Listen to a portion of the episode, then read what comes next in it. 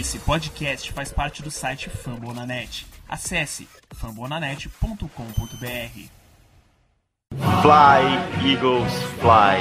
A águia voou e está no ar mais um Greencast, o podcast oficial da torcida do Philadelphia Eagles no Brasil.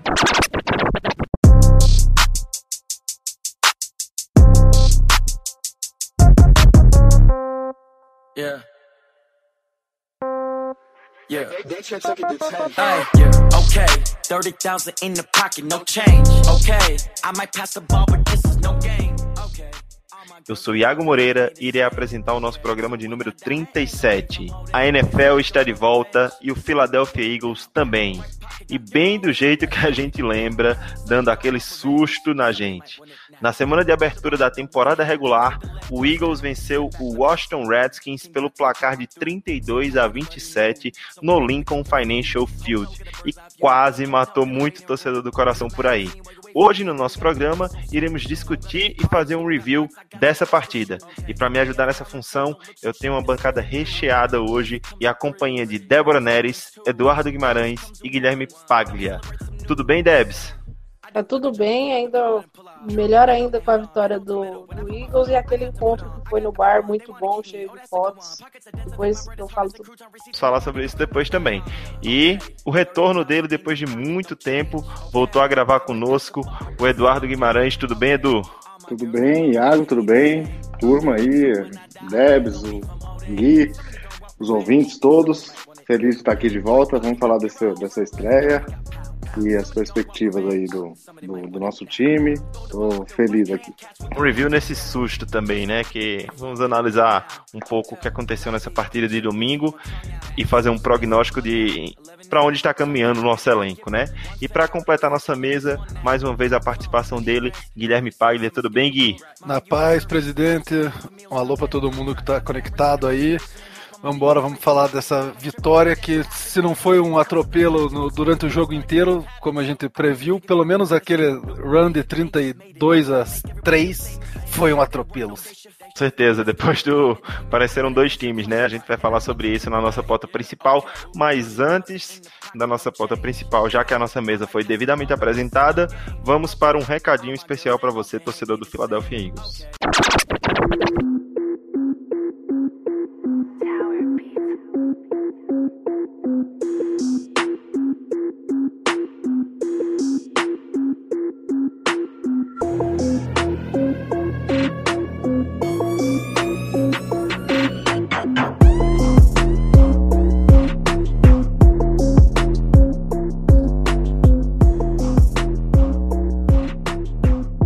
Torcedor do Philadelphia Eagles, não esqueça de assinar o nosso programa na sua plataforma de podcast preferida, deixando sempre aquele review 5 estrelas, porque nos ajuda bastante a divulgar e tornar nosso podcast mais relevante. Se sua plataforma não permite um review 5 estrelas, compartilhe o nosso podcast com seu amigo torcedor do Philadelphia Eagles.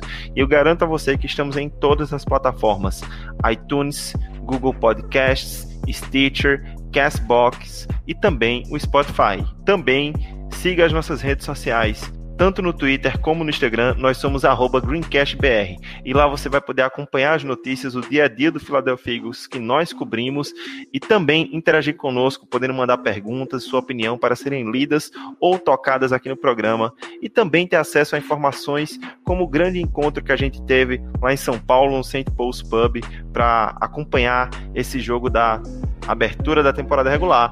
E por fim, qualquer outra dúvida, elogio, crítica ou sugestão que você tenha, escreva um e-mail para a gente. Responderemos sempre através do endereço greencastbr.gmail.com. É isso aí, vamos para as nossas notícias da Águia. E hoje, as notícias da Águia não começam nada legal. Infelizmente, o defensive tackle Malik Jackson sofreu uma lesão no primeiro jogo da temporada, está muito provavelmente fora do resto de toda a temporada. Foi mandado para o Injured Reserve, ou seja, a reserva dos lesionados, com a lesão de Liz Frank, que é uma lesão nos ligamentos, né, naquela articulação entre os dedos do pé e o peito do pé, digamos assim. Então, uma perda bem complicada aí para o Philadelphia Eagles, que contava muito com essa dupla de defensive tackles que poderia causar bastante pressão nos quarterbacks, né?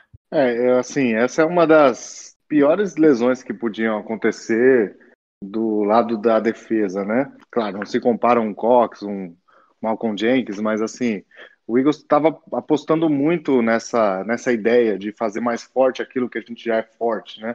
Então, tanto que foi a, a contratação prioritária, né, do, do, Eagles, né? Assim que abriu o mercado, foi a primeira, a primeira coisa. O ano passado a gente estava muito, a gente se viu numa situação muito fina, né? Muito com pouca profundidade, com Halorinata não rendendo, é, enfim, e, e, tendo que o, fazer o Cox jogar muitos snaps, né?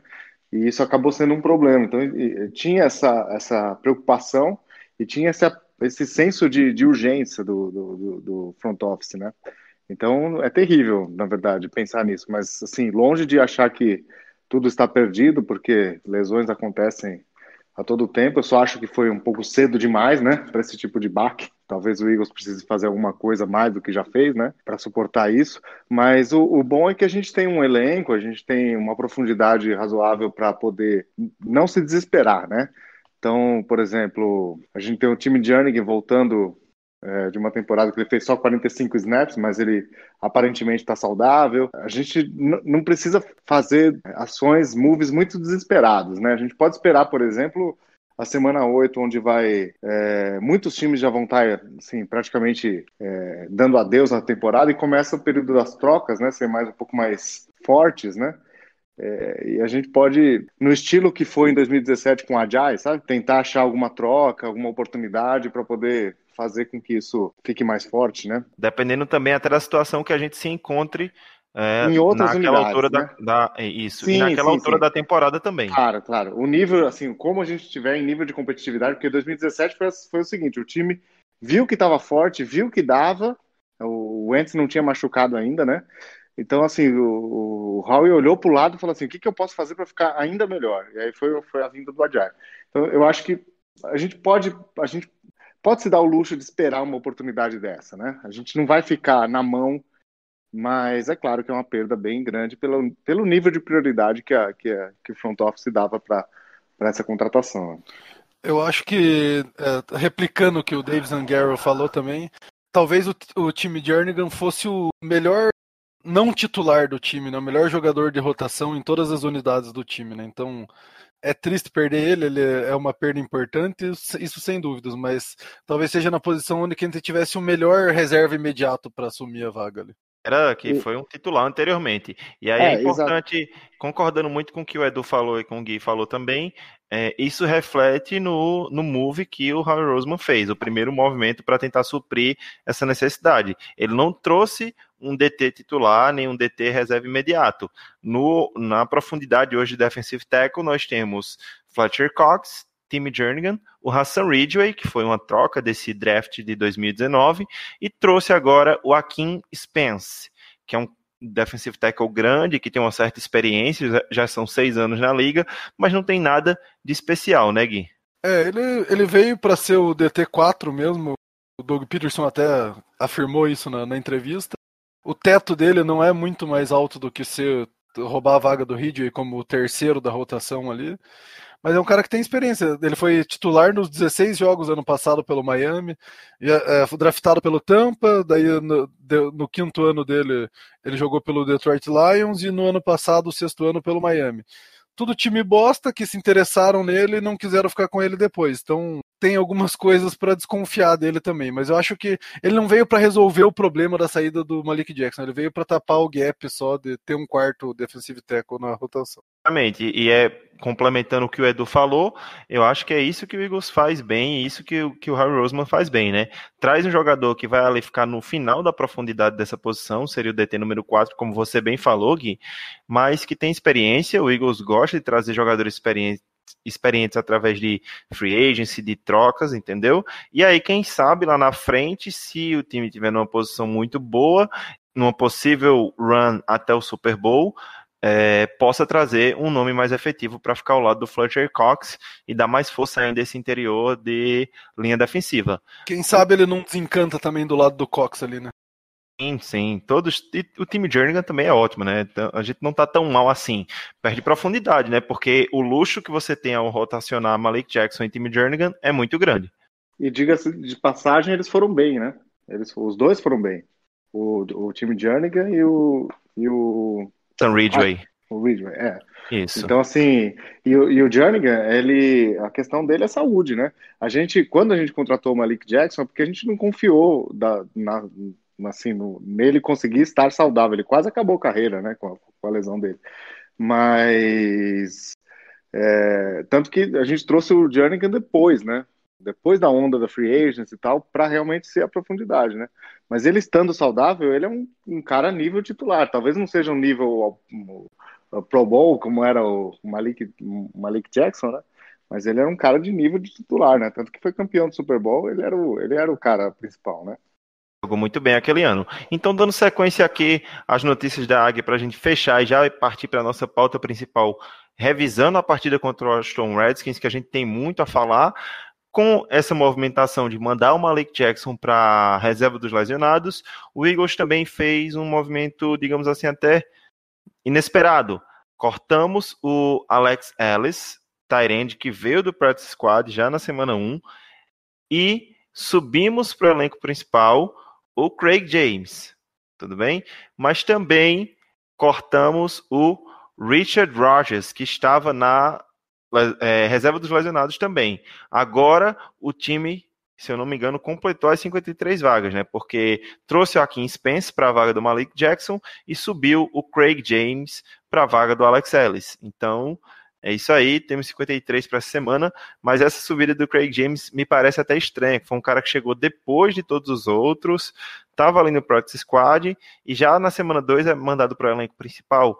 Provavelmente vai ficar inativo para o jogo contra o Falcons e ser cortado na semana, que isso é algo muito comum que o, o Howie Roseman acaba fazendo.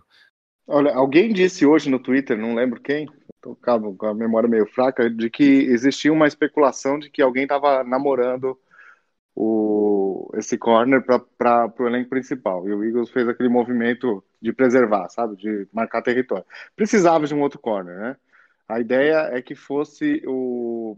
o Orlando Skendrick. Orlando Skendrick. Assim, o que se imaginava pela experiência que seria o Orlando Skendrick, né?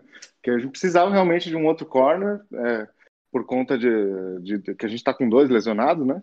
No, no roster mas uh, talvez essa troca aí, né, inesperada, foi por conta realmente de, de marcar um território, né, de, de alguém estar tá interessado e, e o Howie falar assim, não, vem cá, você vai ficar aqui por enquanto, tal. Também nada definitivo, né? Ele pode, ele pode ser cortado Perfeito. na próxima Pô, semana. Ou até trocado, né? Acontece por uma sétima, por um outro jogador, por aí vai. É, mas enfim, essas são as notícias dessa semana. O que importa agora é vermos como foi a atuação do Philadelphia Eagles e para isso nós vamos para nossa pauta principal. Deshaun Jackson's in the house. No one likes us, no one likes us, no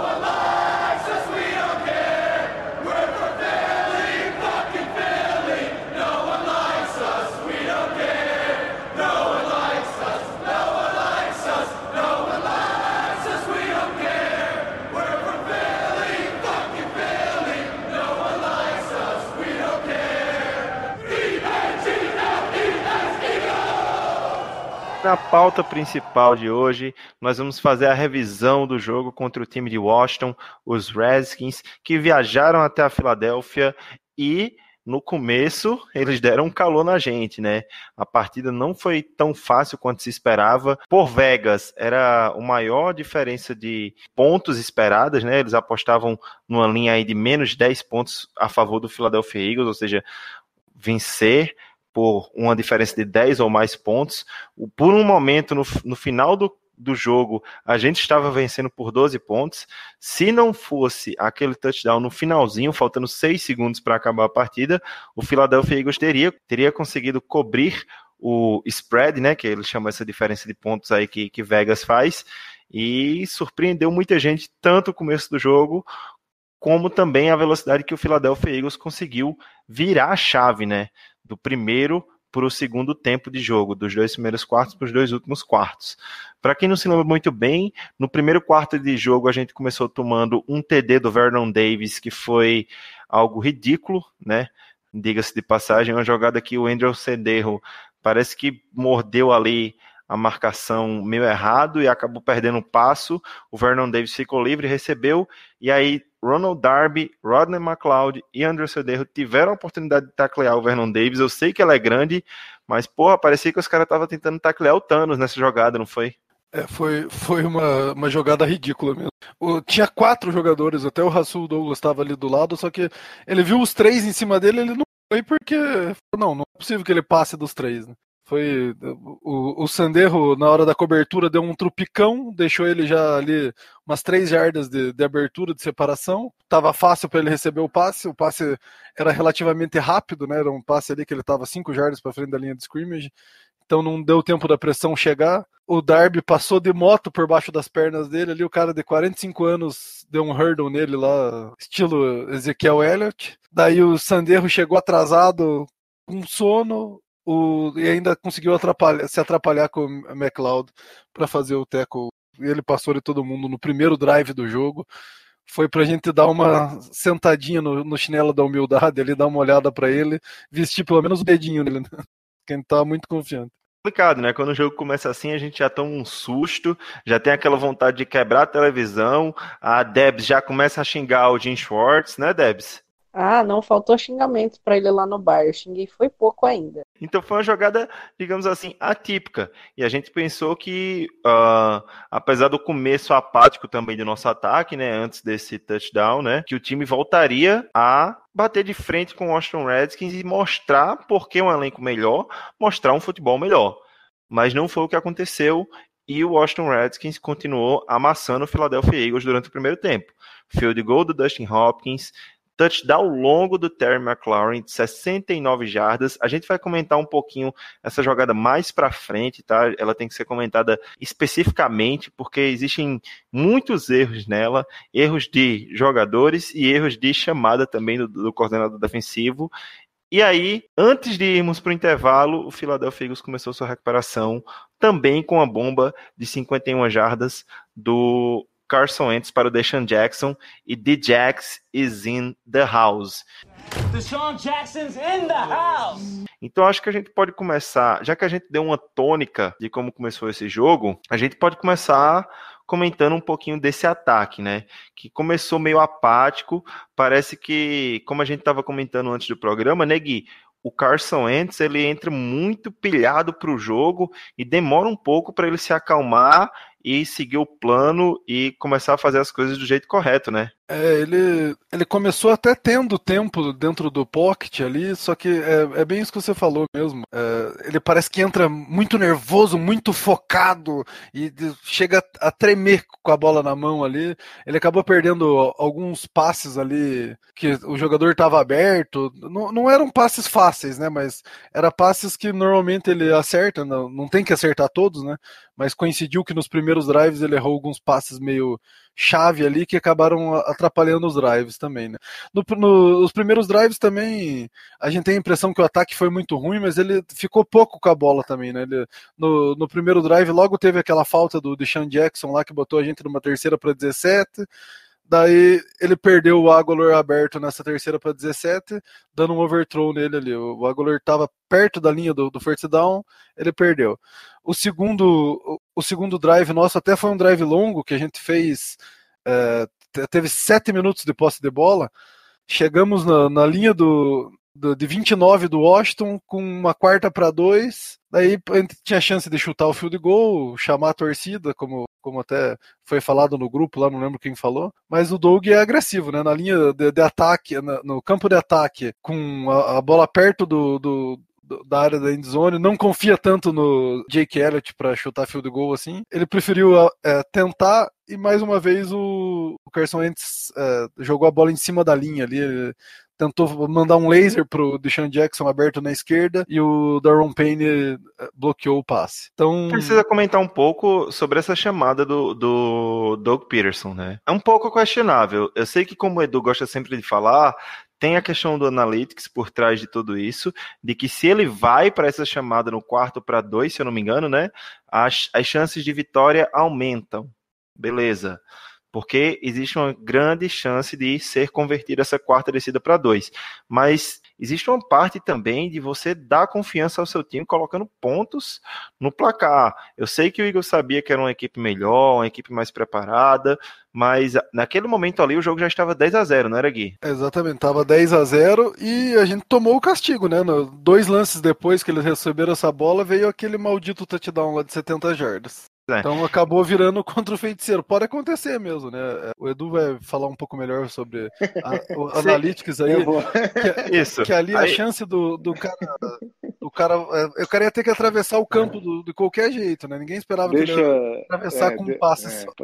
Deixa eu falar, porque assim, eu sou um dos caras que mais assim mudou de opinião nesses últimos dois anos, sabe? Porque eu jogando Madden, eu, sou, eu, eu era o cara mais cagão conservador possível, é, de botar ponto na sacola e tal. E estudando esse jogo e vendo o que aconteceu em 2017, na campanha do Super Bowl, no próprio Super Bowl, com as chamadas de quarto tecido, Phil Special, as chamadas do Zach Ertz no último quarto, é, e depois lendo a respeito de, de, o que que levou o Doug Peterson a chamar isso, que não é aleatório, né? Que eles têm, eles têm o software, eles compram tal. Agora, uh, uh, minutos atrás, antes de entrar no ar aqui, eu vi um, um, um post da, da SPN falando sobre como o Analytics está transformando o jogo. Eu acho que a gente não. Eu, eu já não me sinto no direito de criticar essa agressividade, entende? Porque, assim, eu, eu, eu penso que é, todos esses fatores que vocês falaram, ok, de trazer a torcida, de trazer, de, de, de botar ponto no, no, na sacola, tal, que é uma coisa que todo mundo faz, convencional, é aquilo que, que, que nos faz, é, que faz os times serem medíocres, né? Então, assim, essa agressividade, ela, ela faz com que o, o time se, se destaque. Foi assim que a gente ganhou o Super Bowl, né? Então, claro que às vezes dá errado, às vezes dá errado, mas é científico, é uma é ciência da, da probabilidade, né? Você joga, você ganha, você joga na loteria, é improvável que você ganhe, mas se você ganhar, você tá rico, né? Então, assim, você, você tem que é, entender que a probabilidade pode dar, dar certo e pode dar errado, né? Mas acreditar na ciência, né? Então eu não critico a, a ir para quarta para dois, não critico de forma alguma, né? Mesmo não não dando certo, né? Porque eu penso que eu já estou acostumado, eu já até sei, já o time de ataque já estou acostumado, né? E vale falar também do que ano passado teve lance que ele não foi para quarta descida quando a gente achou que deveria, uhum. ou ele tá ficando cuzão. Mas esse era um uhum. drive que o time tava pegando o corpo, tava encaixando Exato. as corridas. É, é, foi um drive perfeito, longo, perfeito. teve sete minutos, não, teve 12 perfeito. jogadas. E até o fato assim do Eagles começar lento, talento e tal, é assim, é, nesse caso do jogo de domingo foi um pouco circunstancial, porque você falou tudo, Guido, da terceira para 17 lá. Era uma terceira para 12, a gente estava no primeiro drive, era uma terceira para 12, teve uma falta pessoal, virou terceira para 17. Isso matou o drive, entendeu? Aí a gente já vai lá toma o touchdown. Então, assim, é, não é que não estava acontecendo. Eu até discordo um pouco de que o, de que o Ents tenha ido mal no primeiro, no primeiro quarto. Ele teve pouco volume, mas ele não teve mal. Eu não acho que, por exemplo, perder o Agolor na, na terceira para 17 tenha sido um, um, passe. Claro, não foi um passe perfeito, mas assim, não é uma coisa, pô, terceira para 17, não é uma coisa também automática, né? É, a cobertura estava assim, toda ali congestionada, perfeito, mesmo claro. que o Agolor estava aberto, não era aquela abertura, assim, era um passe que tinha que ser perfeito para entrar. Eu né? tenho uma pergunta para você, Edu, só para a gente fechar é. essa questão do Analytics e a chamada para a quarta para dois. Minha uhum. dúvida é justamente essa. O software, ele vai te dizer que se você tem que ir ou não, ok? Não, ele vai dar a maior chance de vitória, o Game Winning Chance, GWC. Isso, aí você, aí você sabe, você sabe, por exemplo, se você for, a sua chance de vitória aumenta tantos por cento se você não for.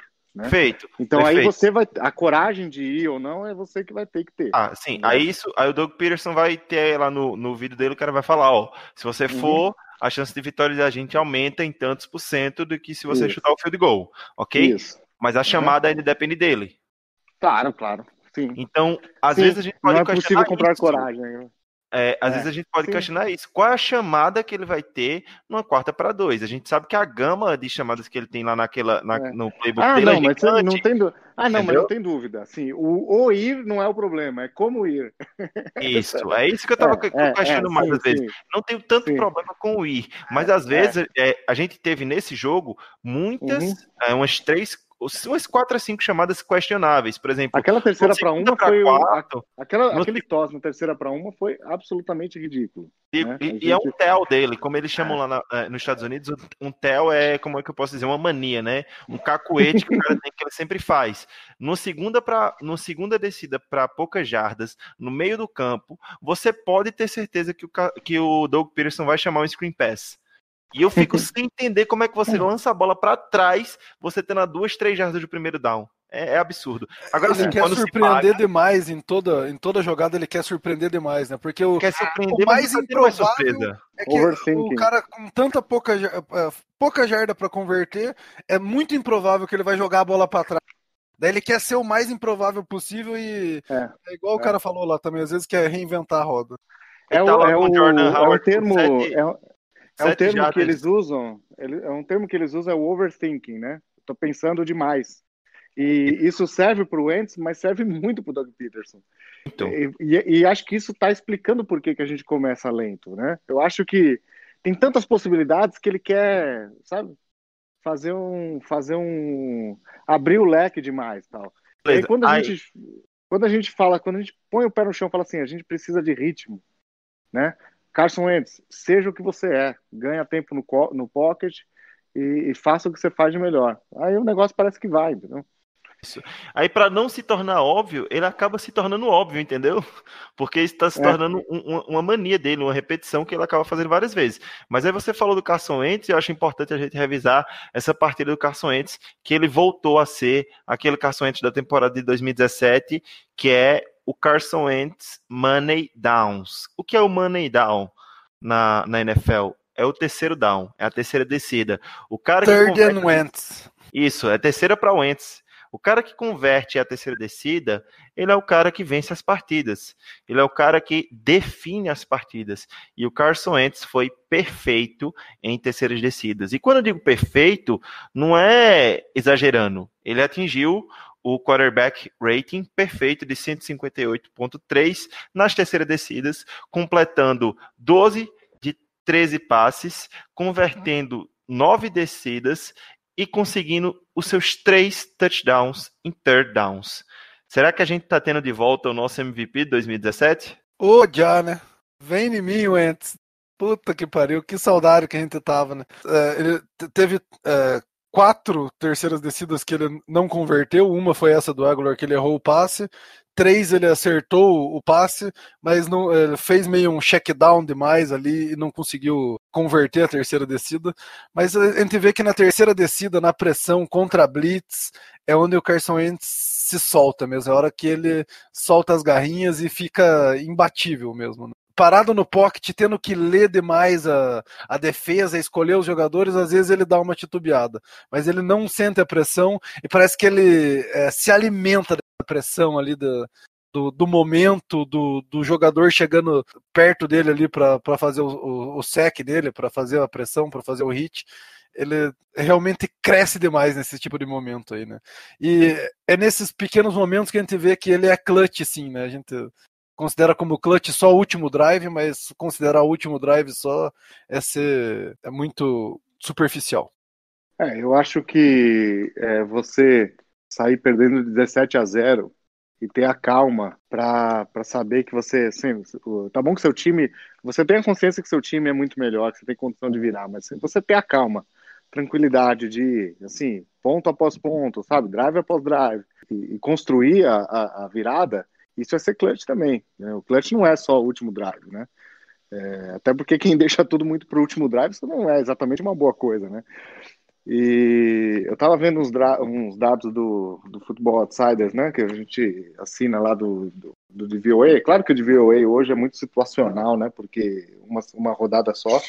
É, Aliás, antigamente eles nem liberavam, até a semana 4 eles nem liberavam os dados, eles estão liberando agora, né? Mas não, não dá para se basear muito. Mas o que a gente pode ver aqui é incrível que é, em primeiros downs o ataque do Eagles foi o número 17, tipo o meião do, do, do pacote. Em segundos downs, número 19, pior ainda. Em, primeiro, em terceiros downs, o primeiro. Então, assim, o Eagles. Eu não sei se isso tem um lado bom e um lado ruim, né? O lado bom é assim, quando precisa realmente, aquela situação de, de mover as correntes e tal, que é realmente coisa, uma das coisas mais importantes né, no jogo. O Carson Wentz e o ataque do Eagles está tá conseguindo, né? É, nos lembrando o Eagles de 2017, que a gente tinha também essa sensação, né? Terceira para 10, terceira para 12, eu falava no bar lá. A gente tava brincando junto ali, o pessoal tirava um sarro, né? Falava assim, pô, segunda para 5, vai para trás, terceira para 10, ok, beleza. Terceira para 10 é ótimo. Parece que pare, parece que o Eagles gosta de terceira longa, né? O Wentz gosta de terceira longa, né? Terceira para 15 pro pro Zach Ertz, ele converteu dois touchdowns longos do. Aliás, os três foram terceira descida, né? Os três touchdowns, três touchdowns foram terceira descidas. É. O, duas terceira para 10, que virou passe de 50 jardas, a bola viajando no ar 50 jardas, outros 45 jardas. E, enfim, é, parece que, que ele foi feito para decidir, né? Então isso é totalmente é, o oposto do que dizem dele, né? É, mas é bom que as pessoas não, não dão esse valor, né? Que a gente vai ficando, a gente vai, vai construindo nosso, a nossa campanha abaixo do radar, né? E vamos, vamos, vamos indo. Ah, esses status doentes, ao mesmo tempo que eu vejo como muito bom, às vezes, é, ao mesmo tempo eu acho não necessário. Porque é aquela coisa, a gente vai para uma segunda curta, aí a gente não precisaria de uma terceira longa. Né? Só que a chamada acaba prejudicando, mas a gente ter um quarterback com o calibre dele que tem essa possibilidade de converter uma terceira longa é muito bom. É que nem o Edu tava brincando no bar. A gente sentado no chão, ele no bar virava pra mim, velho, terceira para 10, é bola no meio do Sean Jackson, touchdown. Entendeu? E foi assim que aconteceu, basicamente. Ah, o momento que eu, que eu percebi que o Eagles meio que tipo, deu aquele, aquele flash de 2017, se eu não me engano, eu não sei se foi terceira para 12, eu sei que era mais de 10 jardas. Que o Wentz saiu do pocket, né? E apontou pro, pro meio do campo, mostrando pro, pro Ertz. Vai ali, mandou a bola 15. pro Ertz, converteu. Terceira para 15. Terceira para 15, o Eagles já tinha virado. Acho que não sei se já tinha virado o jogo, mas era. Acho que tava, não, a gente tava 14 ainda pontos. Importante, era um drive importante. É, é. Importante. Então, assim, é, é, isso, essa confiança, né? Por um lado, assim, a gente parece que é um pouco displicente nas primeiras descidas, né? Isso. Mas, enfim, mas de qualquer forma. Incrível, é, foi importante a Debs lembrar como é, é interessante como o Carson Wentz é bom quando sai do pocket precisa lançar em movimento, né? Parece que, que melhora as habilidades dele, é incrível isso. E uma coisa que a Debs puxou e vocês também puxaram, todos vocês falaram de uma de do Deshaun Jackson. Acho que a gente tem que puxar para isso agora. Já falamos muito do Ents, mas como o Deshaun Jackson foi importante nessa partida de domingo, como ele foi o salvador dessa partida praticamente junto com o Ents e como uh, ele pode vir a melhorar bastante o jogo do Ents, é, porque abre um leque de opções nesse ataque. Acho que a gente tem que falar de duas coisas desse ataque é, para elogiar junto ao Carson Wentz que é a atuação do Djax e do Jeffrey, não pode ser esquecido, que foi muito bem também, e a atuação da linha ofensiva, que foi dominante. Mas primeiro, vamos falar do, do Djax. Que coisa, que partida perfeita. Eu acho que nem o mais otimista imaginaria uma partida como foi a do Djax, recebendo dois touchdowns e anotando mais de 100 jardas logo no seu retorno à Filadélfia. Foi incrível de assistir. Para quem está acompanhando o Filadélfia há mais tempo ainda, como o Edu, por exemplo, eu acho que deve ter sido sensacional. Cara, ah, eu, eu lembro... não estou acompanhando há tanto tempo assim, né? Tipo, quando eu comecei a acompanhar o Eagles, o D. Jackson infelizmente tinha saído. Porém, para quem assiste assim uns filmes assim que fala de tipo, não, não estou falando isso, papai. Estou falando do filme O Lado Bom da Vida. Sabe o hype que fizeram em cima do Deshaun Jackson e como é bom ter o Deshaun Jackson no time e tudo mais, e você vê vídeos de Deshaun Jackson, então ter ele de volta, mesmo para quem não teve a oportunidade de ver ele jogando a primeira vez com a camisa do Eagles como eu, é muito bom. Ele é a, peça que faltava pro Ents encaixar o jogo completo dele, parece. Sabe? Aquela bola que o, que o Ents lançou em 2017 pro Mac Hollins, contra o próprio Washington, é, que foi um, uma bomba de não sei quantas jardas, que eu não lembro mais, é, ele agora vai ser algo mais comum ainda pro, pro Sean Jackson. Teve, é, teve até uma estatística que mostraram de tipo é, é, quantas vezes o Wentz lançou é, passes de 50 jardas entre 2017, 2016 e 2018, que a gente meio que perdeu esses jogos e com o Deshaun Jackson foi a primeira vez que a gente ganhou, só mostra o quão sensacional é essa adição. Muito bom, o Deshaun Jackson is in the house. Deshaun Jackson's in the house. É, Eu acho interessante. Fala, não, Lloyd. pode, não, pode falar, pode falar. Eu Já falei muito aqui hoje. O Djax também, ele, além do que ele fez em campo, esses dois touchdowns aí para mais de 50 jardas, quebrando recordes e recordes e recordes.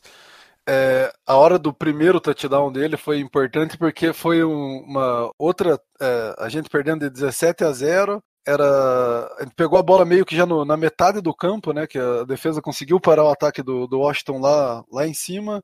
Tivemos o punch, tivemos ali umas duas, três jogadinhas, first down na metade do campo. O Ents tenta uma bola pro Aguilar, se eu não me engano, é tenta pro Aguilar do lado direito, dá um overthrow no Aguilar, coitado do Aguilar.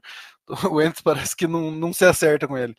Mas daí na, na segunda descida ele manda uma longa também pro, pro Goddard, que ele chega a relar na bola, mas daí Não, tinha foi- dois na, na marcação e a, a bola foi um, acaba foi um escapando. baita. eh, Desculpa interromper, Gui, Vai, vai, é vai foi- falando.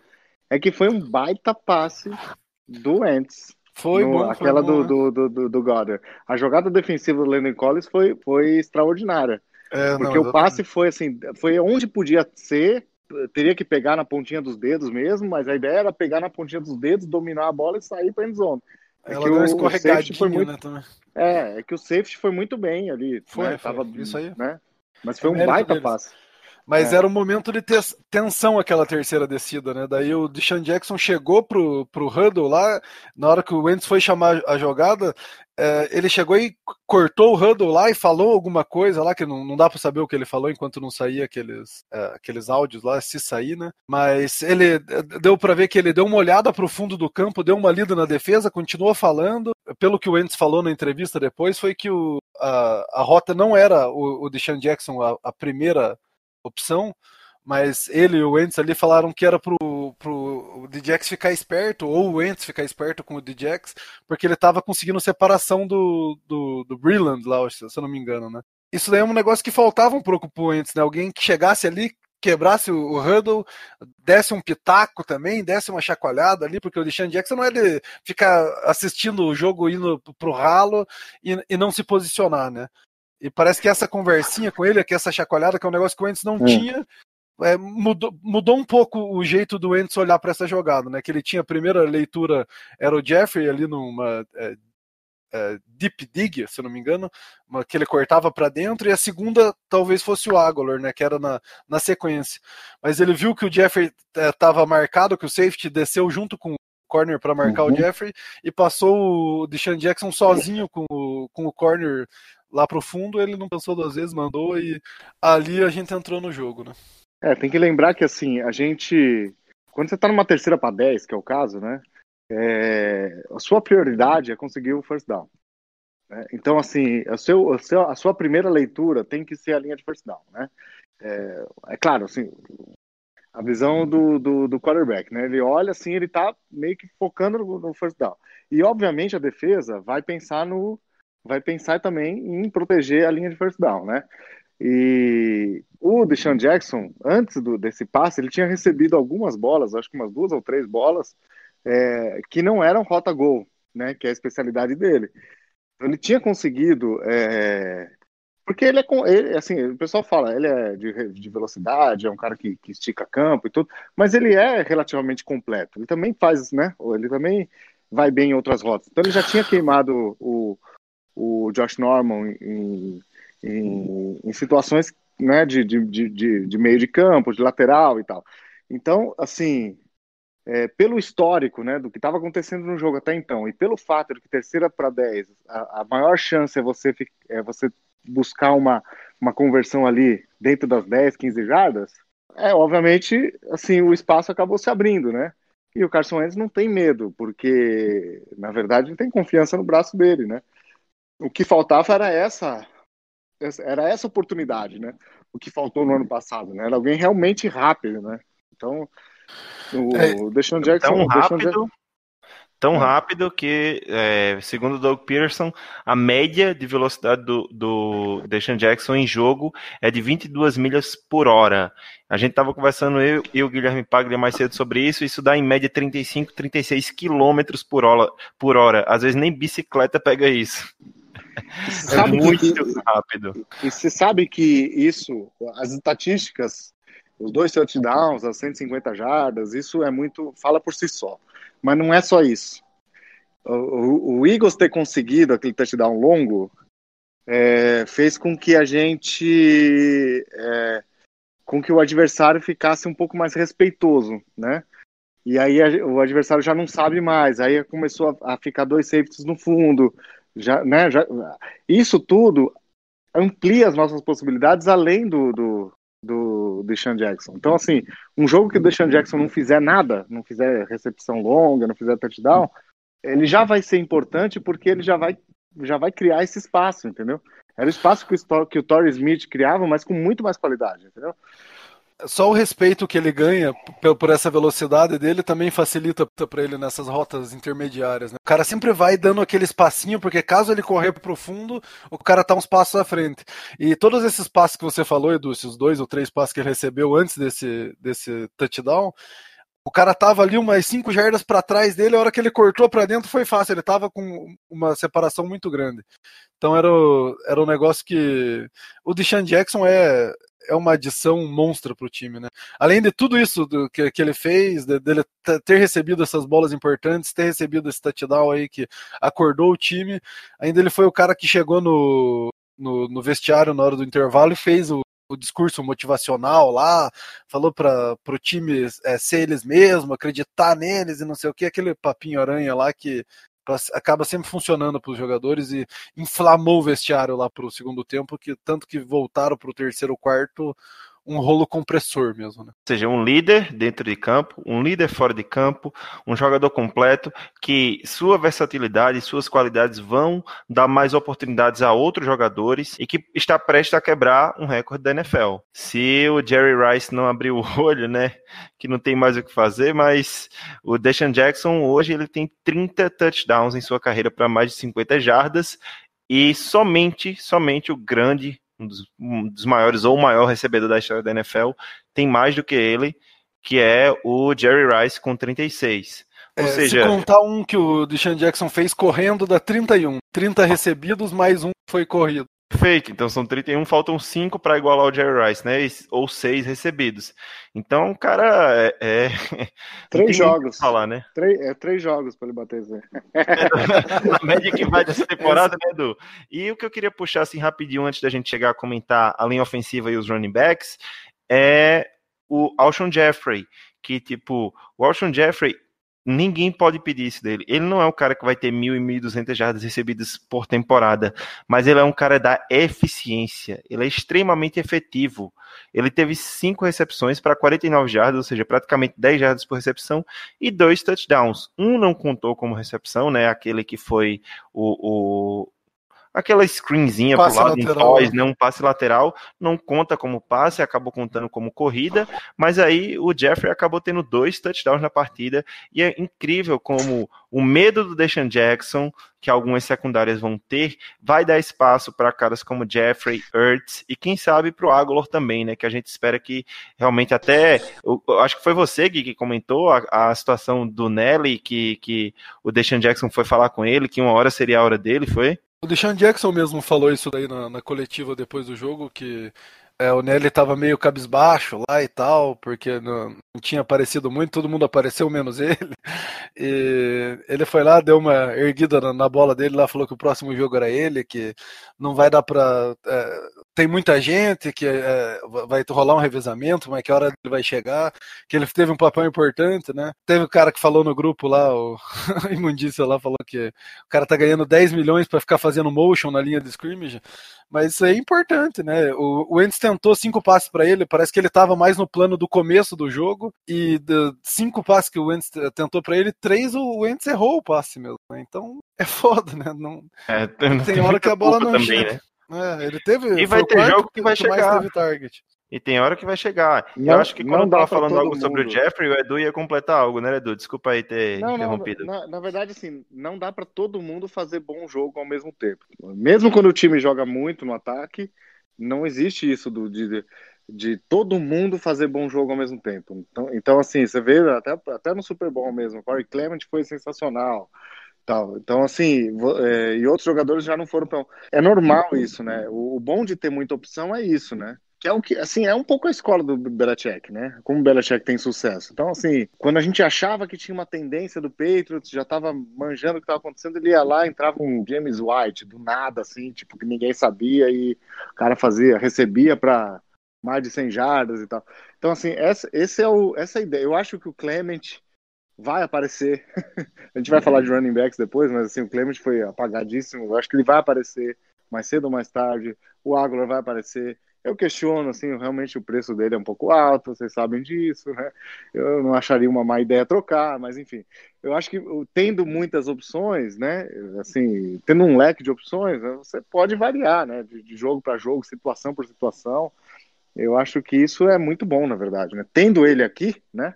Já que não trocou, tendo ele aqui, é, a hora dele vai chegar. Perfeito, Edu. E aí eu vou pegar esse- o que você falou e usar esse seu gancho. É, é bom ter muitas opções. É, é uma tendência, como o Bill Belichick, você bem comentou, o Bill Belichick utilizava e utiliza disso, e a gente começou a utilizar. Uma posição que temos muitas opções é running back. Vamos comentar deles, então. Para vocês, como é que se saiu o nosso comitê de running backs e também principalmente analisando a atuação dos novatos, um novato na NFL e no Philadelphia Eagles, Miles Sanders, e o outro novato no Philadelphia Eagles, Jordan Howard. Como se saiu, como foi esse primeiro jogo do nosso comitê de running backs? Eu achei que, que foi bem. Eles é, começaram sofrendo um pouco atrás da linha, a linha ofensiva que não estava no ritmo ainda para o jogo corrido. Eles não estavam conseguindo levar aquele bloqueio para o segundo nível. É, não estavam bem sincronizados no, nos motions ali para quando todo mundo se movia para a esquerda, parece que o lado direito chegava um pouquinho atrasado. Quando todo mundo se movia para a direita, o lado esquerdo chegava um pouquinho atrasado. Nas, nos, no primeiro do, nos dois primeiros drives, eu acho que a gente viu um pouco isso. Mas a gente viu também é, no, no stats deles ali, os três principais corredores. O Sproles teve média de 5 5 jardas por carregada, 5.2, o Howard 7.3 e o Sanders, que foi o que mais correu nesse começo de jogo, onde que estava meio prejudicada pela, pela, linha ofensiva, ele teve 2.3, mas é meio mentiroso isso daí, porque ele teve algumas corridas negativas, ele teve algumas corridas de, de, de zero jardas ali que ele Mentira. teve uma, uma, corrida longa para touchdown retirada dele por conta de uma falta do Vaitai, né? É, Só essa corrida de 19 jardas para touchdown já aumentaria a média dele para 4, 4 ponto alguma coisa. E mesmo com essa média baixa por conta desses fatos aí, se você excluir a, as quatro corridas do Carson Wentz e o touchdown do Alshon Jeffrey, que contou como corrida, a média do time, mesmo com essas corridas negativas de início de jogo, com as falhas da linha ofensiva, a média dá 4,5 por corrida, que não é um número ruim, é um número bom. É, muito bom. O, o, desempenho deles ali, se não foi sensacional, foi acima da média, né? Foi, foi melhor do que o, que o esperado. Demorou para encaixar, mas depois que encaixou foi uma beleza. O que mais surpreendeu foi o jeito que foi feita essa, essa rotação aí, né? E o menino Miles Sanders bloqueando, hein? É, surpreendeu também.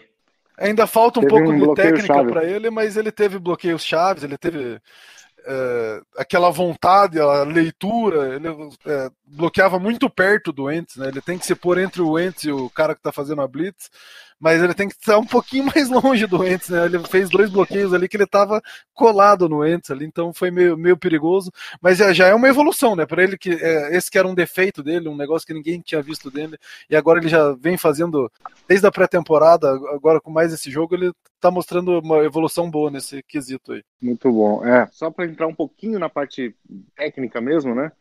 É, o terceiro quarto foi quando a gente melhor correu, foi quando a gente usou mais a formação 12 personnel. De novo, né? Tem que usar dois Tyrands, né? Porque assim, é, os dois Tyrands em campo, ainda mais os nossos dois Tyrands, né? A defesa não sabe o que esperar. Né? Então, assim, eles podem estar ali junto da linha do scrimmage, mas não necessariamente é um jogo de corrida. Então a defesa fica, fica naquela situação que você não sabe, né? Então, assim, aquelas corridas, aquela corrida pelo meio do Miles Sanders, podem olhar de novo no, no, no, no Game Pass aí, quem tem a oportunidade de ter, né? A Vivo tá planinho acessível aí, 30 reais por mês, né? Patrocina É. nós, Vivo. Dá- repara nisso, né? No comecinho do terceiro quarto, que foi quando o Eagles realmente ficou mais consistente no jogo te- terrestre, é quando o Eagles realmente deu mais importância para a formação de dois tight ends, é, não necessariamente para eles receberem, né? E foi quando a gente conseguiu realmente fazer os bloqueios, tal. Nossa linha tá de parabéns. O seu Mauro jogou um absurdo. O Kelsey chovendo molhado. O Jason Peters foi muito bem também. Lane Johnson voltou. Lane Johnson 2017 voltou. A gente fala que o Carson Wentz 2017 precisava voltar. O Lane Johnson também precisava voltar. Acho que voltou. Então, é, realmente, essa, Então. essa parte é realmente muito animadora. né? O Gui lembrou muito bem aqui, o Ertz muito bem no bloqueio para corrida, né? Evoluiu bastante nesse, nesse quesito. Ele foi muito bem no bloqueio para corrida, muito importante. Mas eu queria que a gente comentasse aqui uma, uma narrativa que foi muito escutada esses dias após o jogo lá na Filadélfia, de que será que o Doug Peterson utilizou muito o Sproles, mais do que deveria, apesar do, do Miles Sanders ter mais toques na bola, né? Foram 11 contra 9 do Sproles. Acho que quem ficou pedindo passagem foi o Jordan Howard, que tem uma média, teve uma média de 7.3, foi bastante efetivo, deu sorte de acertar bastante aí é, os, os gaps, né? E, e, a linha ofensiva funcionar justamente quando ele estava em campo. Mas será que não foi muito Sproles para essa primeira partida? Ou vocês acreditam que vai ser situa situacional mesmo? Vai depender de cada jogo, e aí vai ter jogo que o Sproles vai ser mais utilizado, vai ter jogo que o Howard vai ser mais utilizado, como era na época de Blount, Ajay e Clement. Eu acho até que ele tentou começar utilizando o Sanders mais. Primeiro jogo, o cara é calouro, uh, a gente perdendo de 17 a 0.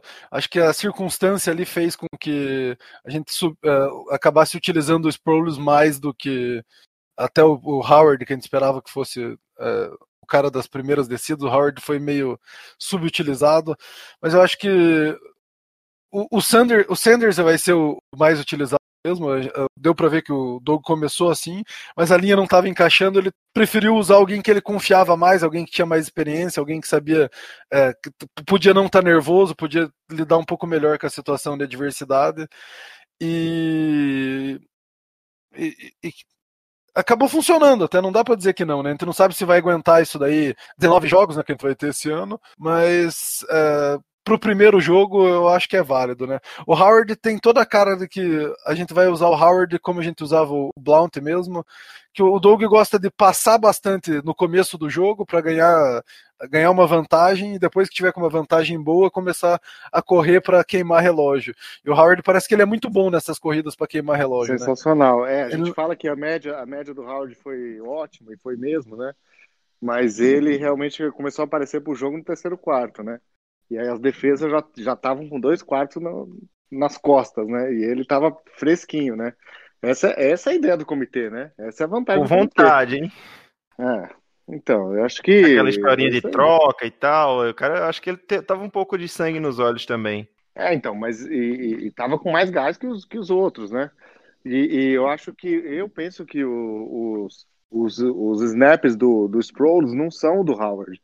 O Howard não teve poucos toques porque o Sproles teve muito. Acho que o Sproles teve muito toque porque Miles Sanders estava ali, a primeira partida dele como profissional, embora ele, ele, foi o que teve mais toques, né?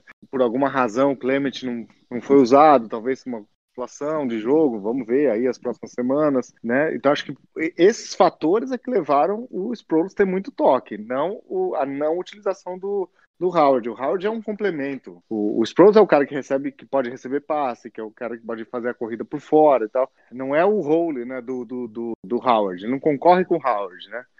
Concorre com os outros três, na verdade, com o Sanders com, e com o Clement, né? Então, mas também não dá para dizer assim, o cara foi super efetivo, meu. Eu, sou, eu amo Sproles, né, cara? E, e, e, e retorno também, hein?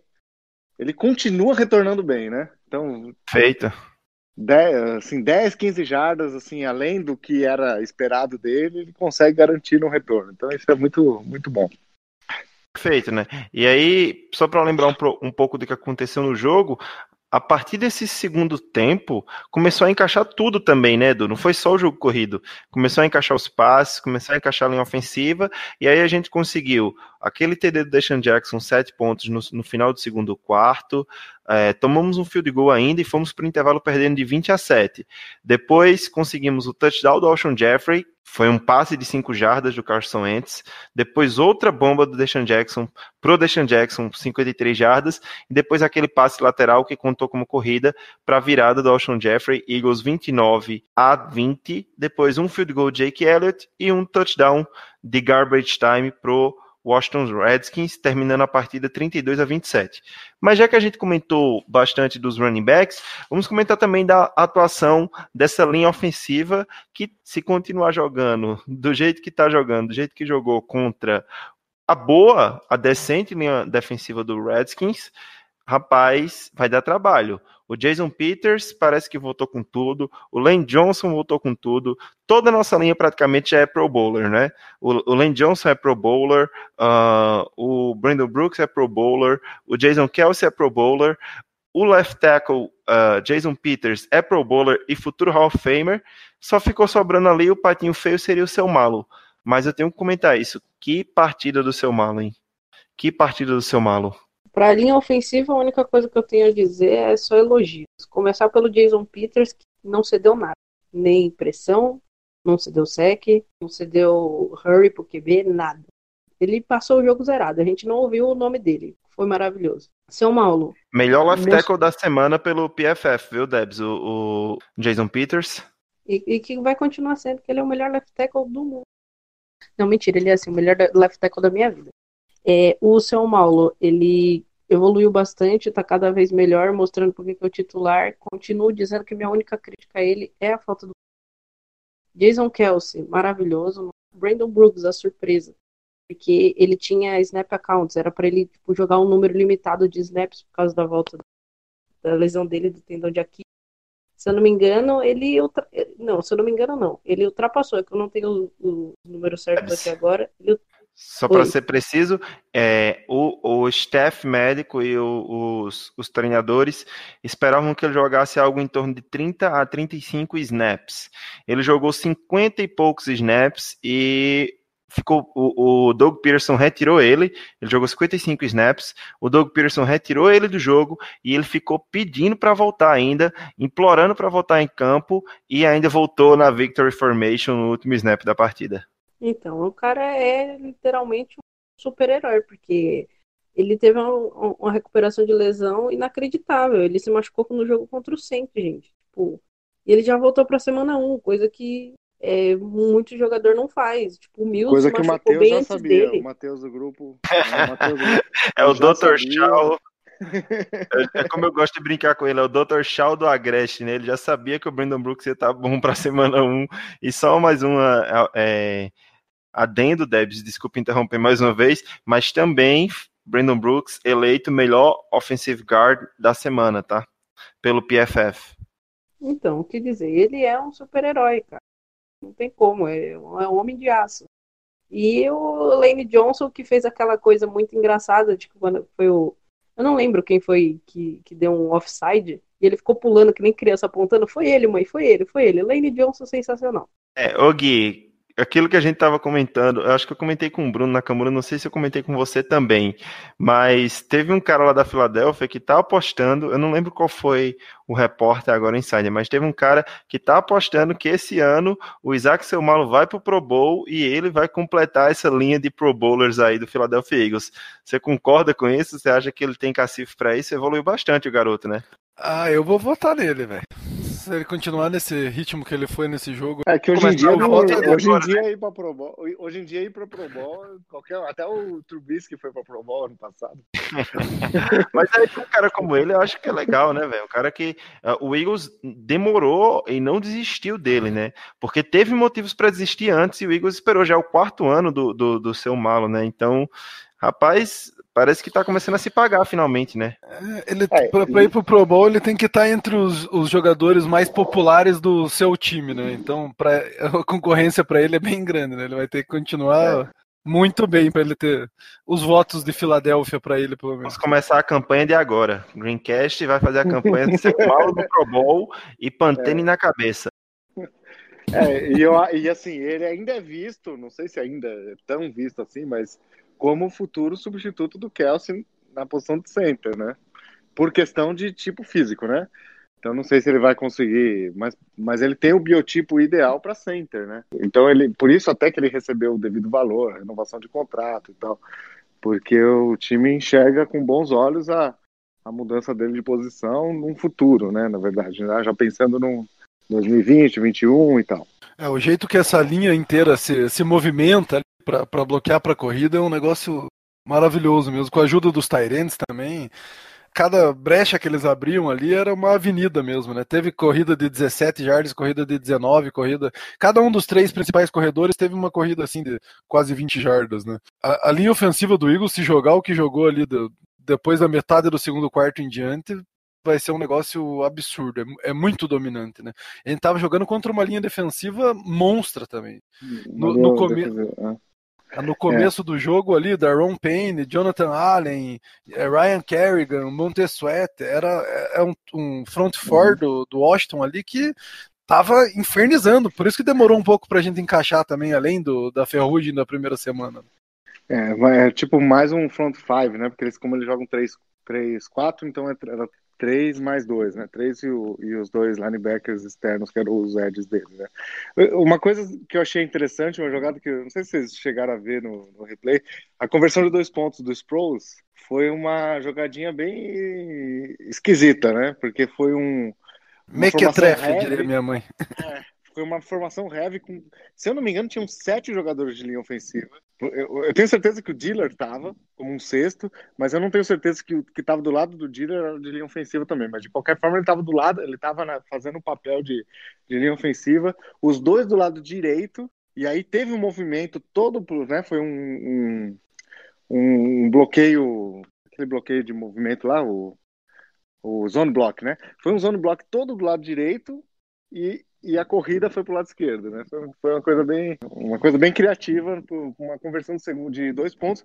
Aliás, uma conversão de dois pontos muito corajosa e que é a tendência da NFL, né? Que assim, você pode abrir oito pontos no placar de, de vantagem ou nove, né? Você, se você chuta o field goal, se você chuta o extra point, você abre oito pontos. É, já se você tenta conversão e consegue conversão, você abre nove pontos. A diferença entre oito e nove é muito grande. Né? É uma posse, bola. É uma posse a mais. É, então, assim, esse tipo de esse tipo de agressividade que vem do Analytics e tal, que aumenta a sua chance de vitória, né? Que a gente fala, né? É, é, é que é a tendência na, na NFL, né? Tipo, você não tem medo de ficar só sete pontos de vantagem, né? Você vai lá e arrisca o seu ponto e tenta ganhar as duas postes de bola, que é muito mais valioso, né? Acaba dando até uma, um descanso para a defesa no próximo, no próximo drive, né? Ela não vai com aquela pressão louca de ter que parar a jogada, ter que parar a jogada e tal. Você abre duas posses de bola, você tanto que a gente jogou ali nível garbage time mesmo, né? Logo depois dessa daí, a gente teve mais um drive longo ainda, que era para ter sido o né? touchdown. Era para ter sido o touchdown do, do Sanders, daí ia acabar de vez. Mas é, não, não, foi, mas aí a gente botou a defesa. Foi, pra... O garbage time foi bem garbage mesmo. Né? É, não precisava ser tão garbage assim. Cobrindo, cobrimos só a lateral do campo e eles navegaram com uma tranquilidade ali que, nossa senhora, pelo meio do campo. Pois é. E aí a gente antes da gente começar a entrar na defesa, acho que a gente conseguiu passar bastante pelo que aconteceu com o ataque. Agora a gente vai para um lado que não foi tão satisfatório assim, que não deixou a gente tão feliz, com atuações questionáveis, com chamadas questionáveis do Defensive Coordinator Jim Schwartz. Mas antes de entrar a falar um pouquinho da defesa, eu queria fazer um último comentário sobre o ataque, tá? É... A gente falou de linha ofensiva, mas eu queria voltar rapidinho no Deshaun Jackson.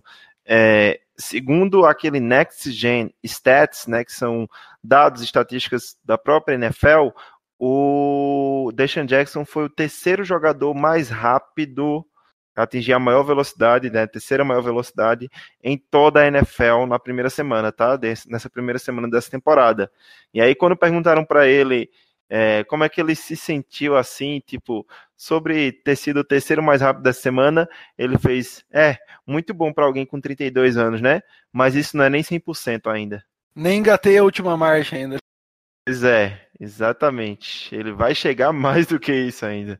Então, e é verdade, ele né? Ele deu, uma desacelera... ele deu uma desacelerada nos dois touchdowns ali pra receber, pra dar o, o track na bola. Ele deu aquela olhadinha pra frente e acelerou o passo.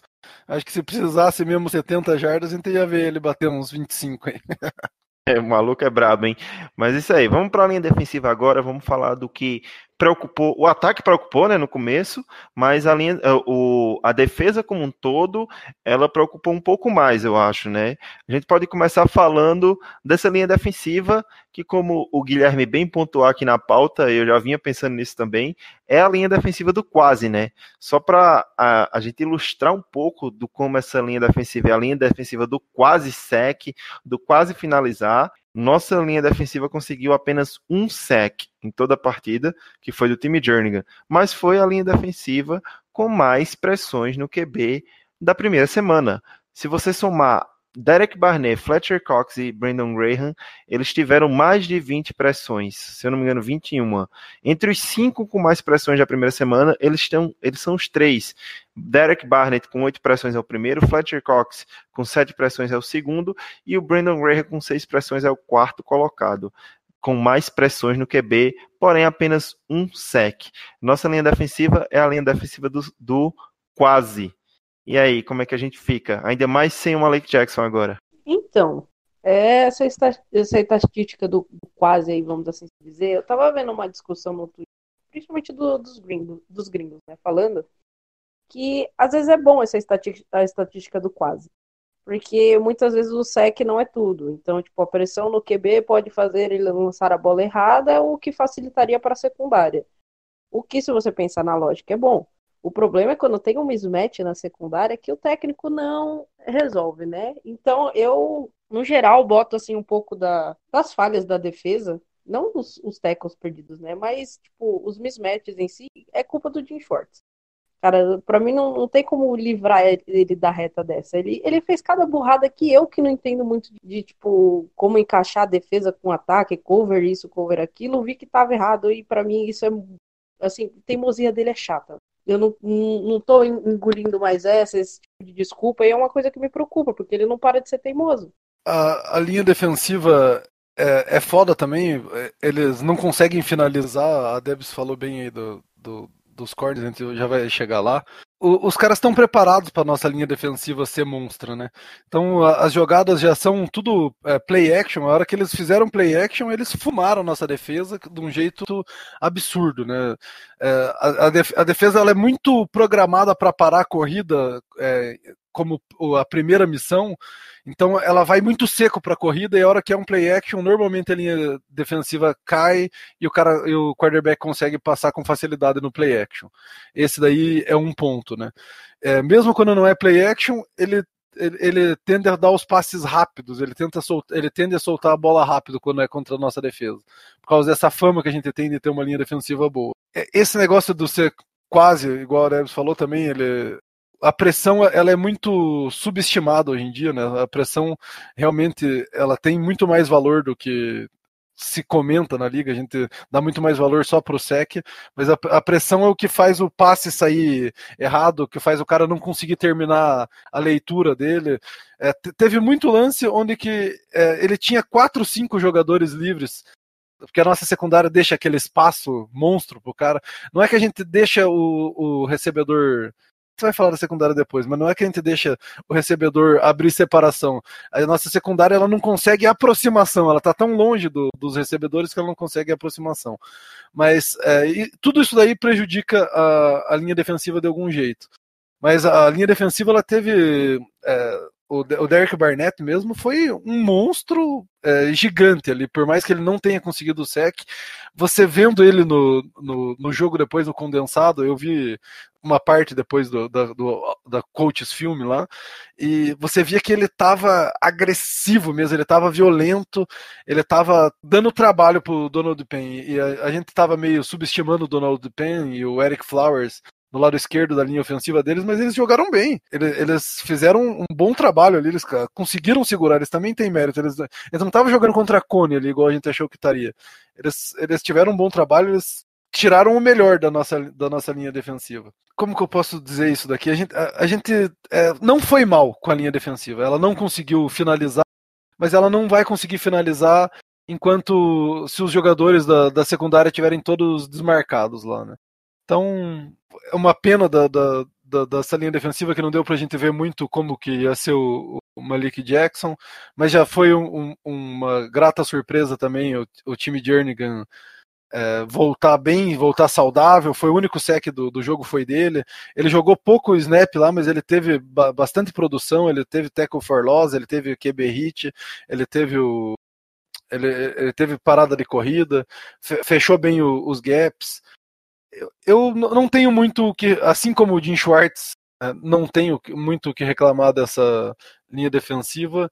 Eu também não vou reclamar dela ainda extremamente eficiente contra a corrida, né, Gui? Eu não sei se vocês comentaram isso. É, contra a corrida, o Washington conseguiu 28 jardas só uh, corridos no, no, jogo inteiro, e eles foram o único time dentre os 32 da primeira semana que não conseguiram nenhum first down corrido. Puta que pariu. O, a missão do, do, do técnico, do esquema defensivo, que é parar a corrida primeiro, isso daí foi bem executado. Então, essa é uma característica nossa já há alguns anos. Isso a gente tem que elogiar o Jim Schwartz, né? Não dá para querer que a gente faça o que não é que, que eles façam o que não é pedido para eles, né? E falando um pouco mais do Derek Barnett, teve lance ali que ele fez o.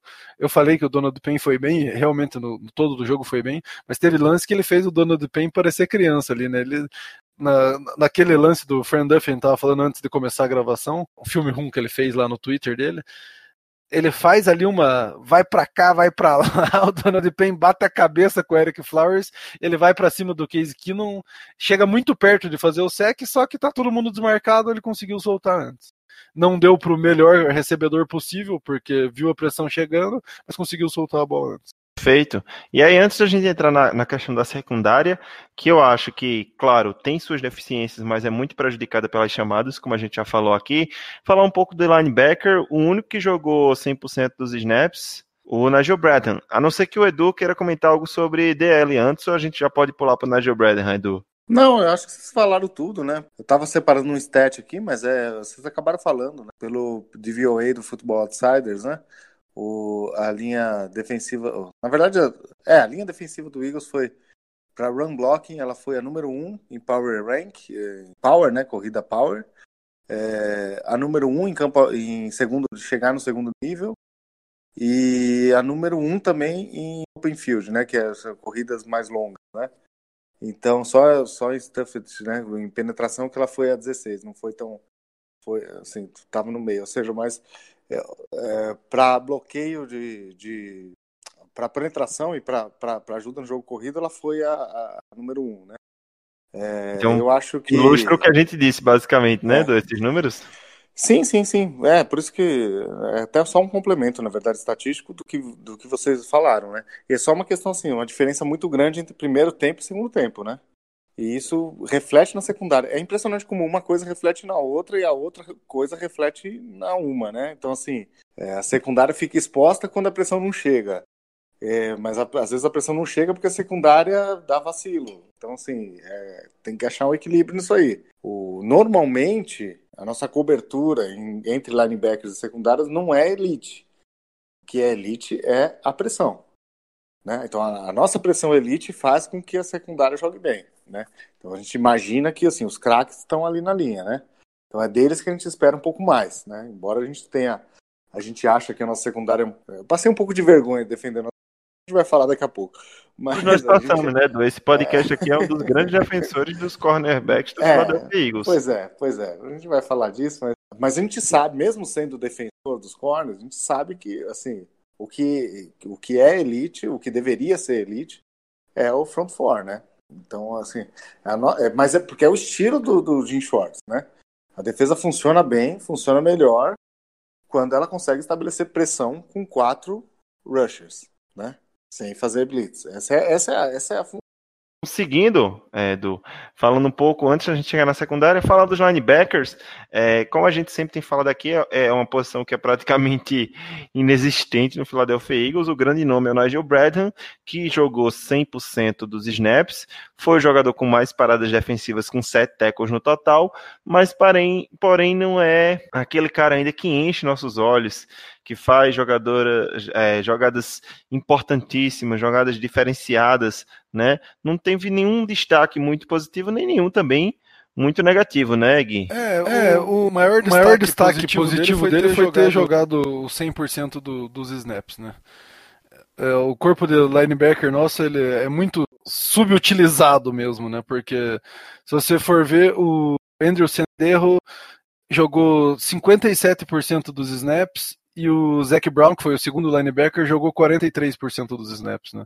Então só o Nigel Bradham ficou em campo o tempo inteiro. É, tanto o Nigel Bradham como o Andrew Sanderro e como o, o Andrew Sanderro entrando na conta aqui porque ele entra no lugar do quase num, como um linebacker ali na, na formação dime, mas eles não estavam bem na, na, cobertura, né? É, até contra a corrida o Zac Brown estava bem, contra a corrida o Nigel Bradham não estava sensacional, mas estava bem tava, ela não, não, pass, não, não passou muita corrida dele ali, passou uma ou duas, mas não nada demais. Só que na cobertura esse, não sei se é o esquema, né, cara? A gente. Para nós parece que tá todo mundo mal na cobertura. Só que você vai ver, eles já começam tudo muito longe, eles demoram para fazer a leitura. O cara passa, ele dá primeiro mais uma olhada para ver se não tá é, vindo corrida, para depois ele correr atrás. Então, esse nosso esquema de cobertura, ele tá, tá muito errado, né? Tá atrapalhando até a nossa DL, que podia estar tá rendendo muito mais, e acaba prejudicando os linebackers, acaba prejudicando os defensive backs.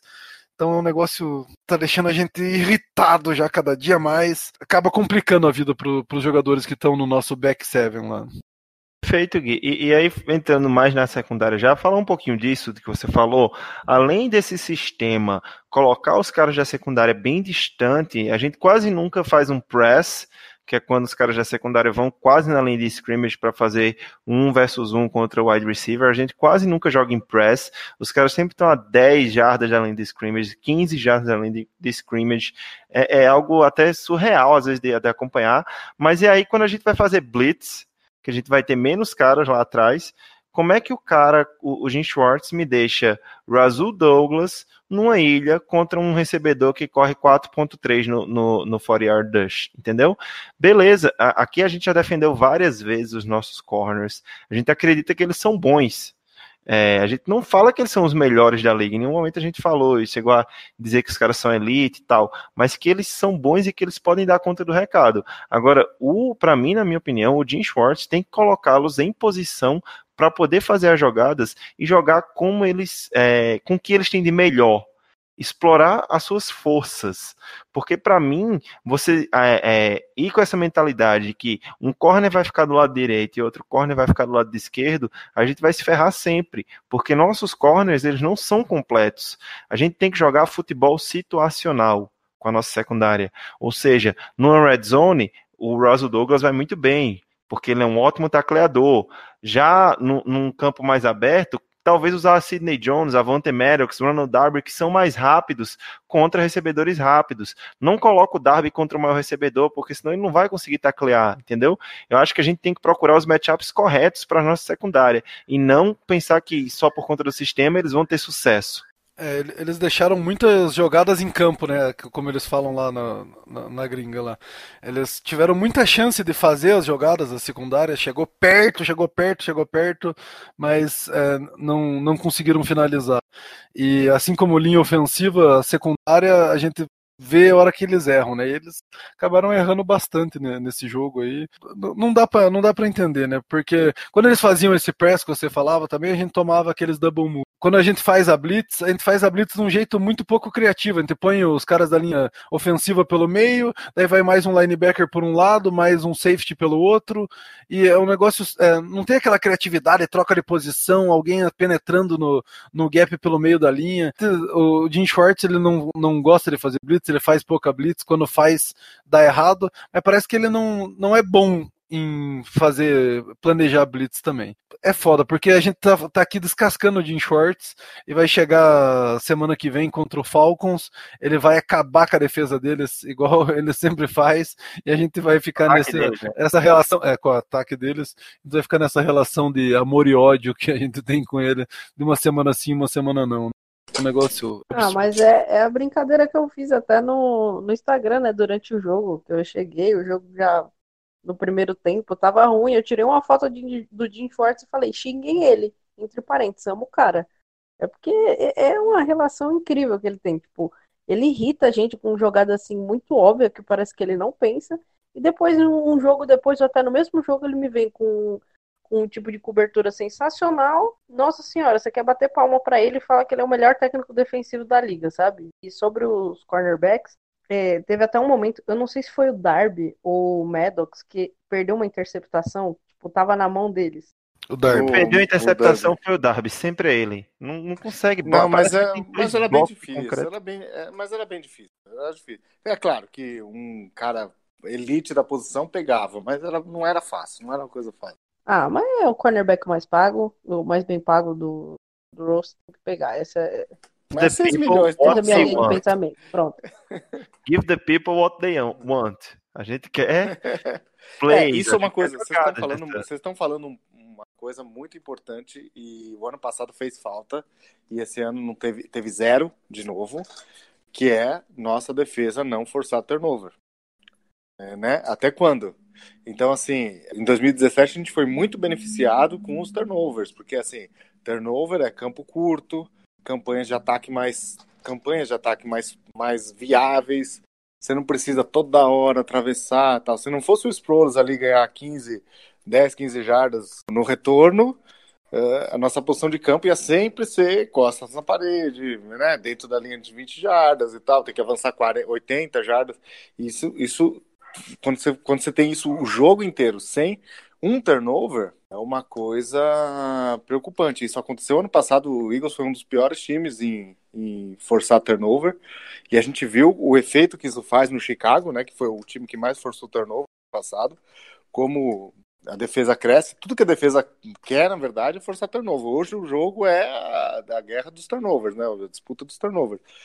E é claro que vai, envolve muita sorte, né? Você conseguir, às vezes, é, recuperar um fumble que você força, uh, e a própria interceptação mesmo, às vezes é produto de sorte, né? A bola resvala, que nem a gente teve falta de sorte na, na interceptação do, do Washington Jeffrey, que nos eliminou do campeonato e tal. Mas o fato é que é, se você tem um número baixíssimo, como você teve ano passado, e, esse, e agora já começamos com zero de novo, né? É, isso é uma, um sinal de alerta. O time tem que ser mais oportunista, tem que fazer mais é, tem que fazer mais as jogadas, né? Falei que a, que a interceptação do Darby não era fácil, não era mesmo, né? Mas alguém precisa fazer essa jogada. Né? Isso, perfeito, Edu. Edu, eu tenho uma pergunta assim para complementar um pouco do que você está falando, essa questão dos turnovers. É, esse podcast aqui já está bastante conhecido e criticado pelo fato de defender nossa secundária, defender principalmente esses jovens corners que nós temos. Russell tá Douglas, Avonte Maddox, Sidney Jones. Tem repertório para a gente continuar defendendo eles ou não? Acho que tem, acho que tem. É, tem potencial, né? É, tem que saber usar. É, semana 1, um, para o bem e para o mal, tudo que a gente falou nesse programa, é, a gente tem, tem consciência que na Essa semana ilusão, né? 8 e 9, pode ser que a gente escute esse, esse podcast e fala que merda, entendeu? Tipo, falamos merda aqui, falamos merda. Porque Não seria nenhuma um... novidade, né, Edu, a gente fala merda. É. Não, é que a semana 1, ela é uma semana muito peculiar, assim, porque acontecem coisas diferentes. Acontece, por exemplo, o ano passado, o Tampa Bay ganhando do New Orleans, como teve um ano que o, o Minnesota, que era um baita time, perdeu do São Francisco, que era uma droga. E como teve agora o Washington Redskins, que, era um, que é um time é, pior que o nosso, né? É, conseguir essa vantagem 17-0. Ou seja, coisas estranhas acontecem na semana 1 justamente porque não tem a. Os, os times tape, fazem né? plano de jogo sem o tape, né? Sem, o... sem condição de, de, de, ver aquilo que é o adversário.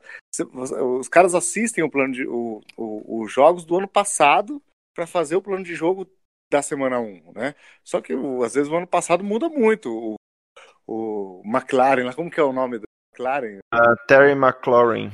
McLaurin, não tava no Washington Redskins. Por mais que o sistema do Washington é o mesmo, o cara não tava lá, entendeu? Então a gente foi meio que surpreendido. Então, assim, É, Tem em muita parte, coisa né, aqui. Du?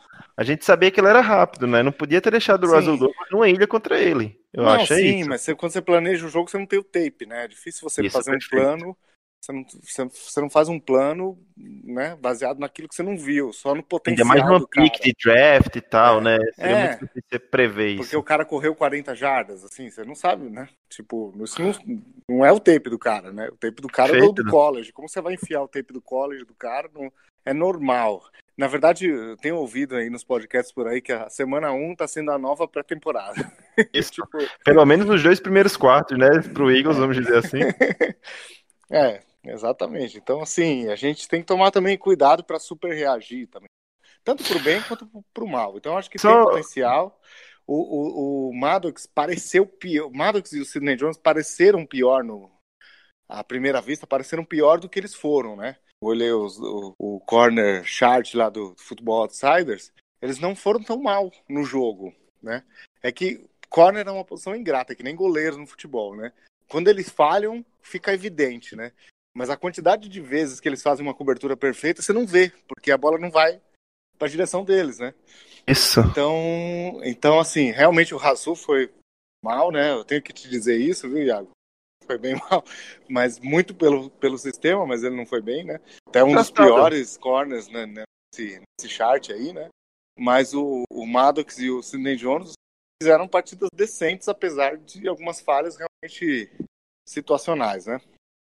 Pois é, cara. Agora você botando no papel assim, você olhar o, o, o Russell Douglas, a gente sabe que quais são as grandes falhas dele e a gente sabe quais são as grandes qualidades, né? Então tem, tem que saber utilizar. A gente tem muitos corners, a gente tem quatro corners que podem rotacionar. Então fica dá pra todo mundo se sair bem jogando numa situação melhor. O, o Jim Schwartz ele já falou que não quer ter essa rotação, né? Que ele quer ter os titulares estabelecidos e que ele prefere isso para cornerback, mas ele concorda que o Eagles ainda não tá nesse nível, né? Mas eu, eu acho que ele também não ajuda. Agora lembrando um pouco até do ano passado, é, parece que o esquema defensivo ali para secundária ele é muito complexo, né? Ele, a hora que tem uma motion no, no ataque, é, os jogadores trocam de posição, né? Vai o safety marcar o cara quando ele faz a motion pro outro lado, e o Ronald Darby tem que fazer a vez do safety no fundo de campo. Nessa, nessa queimada do. Não nessa do, do Rasul Douglas específico, mas que a gente viu naquela aula do Benjamin Solak lá. É, o Darby deveria recuar e cuidar ele do, do fundo do campo para ajudar o, o Sidney Jones naquela que o que, que não deu o overthrow. Então parece que é muito complexo, né? É, eu, eu, lembrei no ano passado, naquele jogo contra o Giants, que o Malcolm Jenkins foi lá e falou: oh, cara, vamos simplificar esse bagulho. Tem um monte de gente aqui que nunca jogou futebol americano na vida, vamos fazer um negócio mais simples.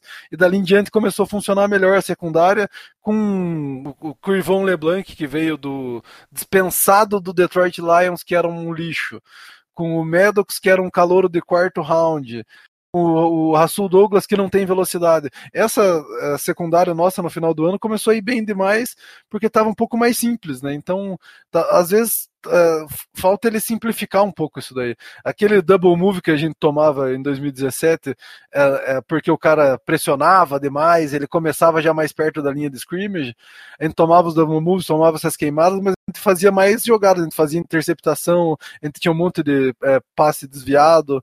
Então, às vezes simplificar um pouco mais, dar da, uma função só para cada jogador é, pode facilitar isso daí do que é, o cara ter que pensar demais. O jogador, se ele é muito bom e ele tem que pensar, às vezes ele já dá uma perdida no desempenho. Mas se ele já não é o shutdown corner e tem que pensar, daí o cara que já não é elite tem que pensar, ele vai vai ficar médio, né? E um cara médio, ele tá sujeito a ser queimado um lance sim, um lance não. Não sei como, como vai sair semana que vem, essa semana, desculpa, né? Domingo, Sunday Night Football contra o Atlanta Falcons em Atlanta, né? Tivemos muito sucesso contra o Atlanta nos últimos jogos. Parece que desde 2014, 2015 a gente tá jogando eles todo ano. Mas eu acho. Desculpa, mas é que assim, a gente passou dificuldade contra um monte de Zé, né? A gente vai pegar Julio Jones, Mohamed Sanu, Quem mais? O É. calor lá, o Calvin Ridley, Ridley. né? Kevin Calvin Ridley. Mas eu tava Tá pensando aqui, Edu. Eu tava pensando aqui, É. Edu. Faz uns 4, 5 anos que a gente joga todo ano contra o Atlanta. Eu sei É. que tem sido, a maioria das vezes, na Filadélfia, tá? Mas todo jogo do Atlanta contra a gente, do Falcons contra a gente, o Julio Jones vai ter 120, 140, 150 jardas. Mas o que é que importa no final do jogo é que os caras seguraram ele ao No que ele final do jogo tem fazer. sempre o Jalen Mills, né, pra segurar. Opa, Sou- vai ter o Jalen Isso, o Russell Douglas, Jalen Mills, o, o Darby, todos eles fizeram jogadas importantes nos jogos contra, contra o Falcons. É, o último jogo em Atlanta foi em 2015, na abertura do campeonato. A gente perdeu com o field goal errado do Cody Parkey lá. Tem Então, que agora tem o Jake últimos- Elliott pra errar de perto, né? Os Ali últimos era- três foram em né? Não, esse aí que você falou era tipo Kelly ainda, então esquece. Outra gestão. Perfeito. Então é isso aí. Acho que a gente conseguiu revi- revisar bem o que aconteceu na partida de, de, de domingo contra o Washington Redskins. Apesar do Edu ter fixado e lembrado a gente que é semana 1, então a gente não pode levar todos esses comentários a sério. A gente precisa ver mais como esse time vai evoluir dentro do campeonato nas próximas semanas. E agora a gente vem para uma das partes mais importantes do nosso programa, a parte onde vocês, nossos ouvintes e razão de existir no nosso trabalho, invadem a nossa frequência e participam junto com a gente deste episódio. O que era mailbag agora virou strip sack time. E assim como o Brandon Graham, a bola está nas mãos dos ouvintes. Aí o Brady numa segunda pra duas. Fumble!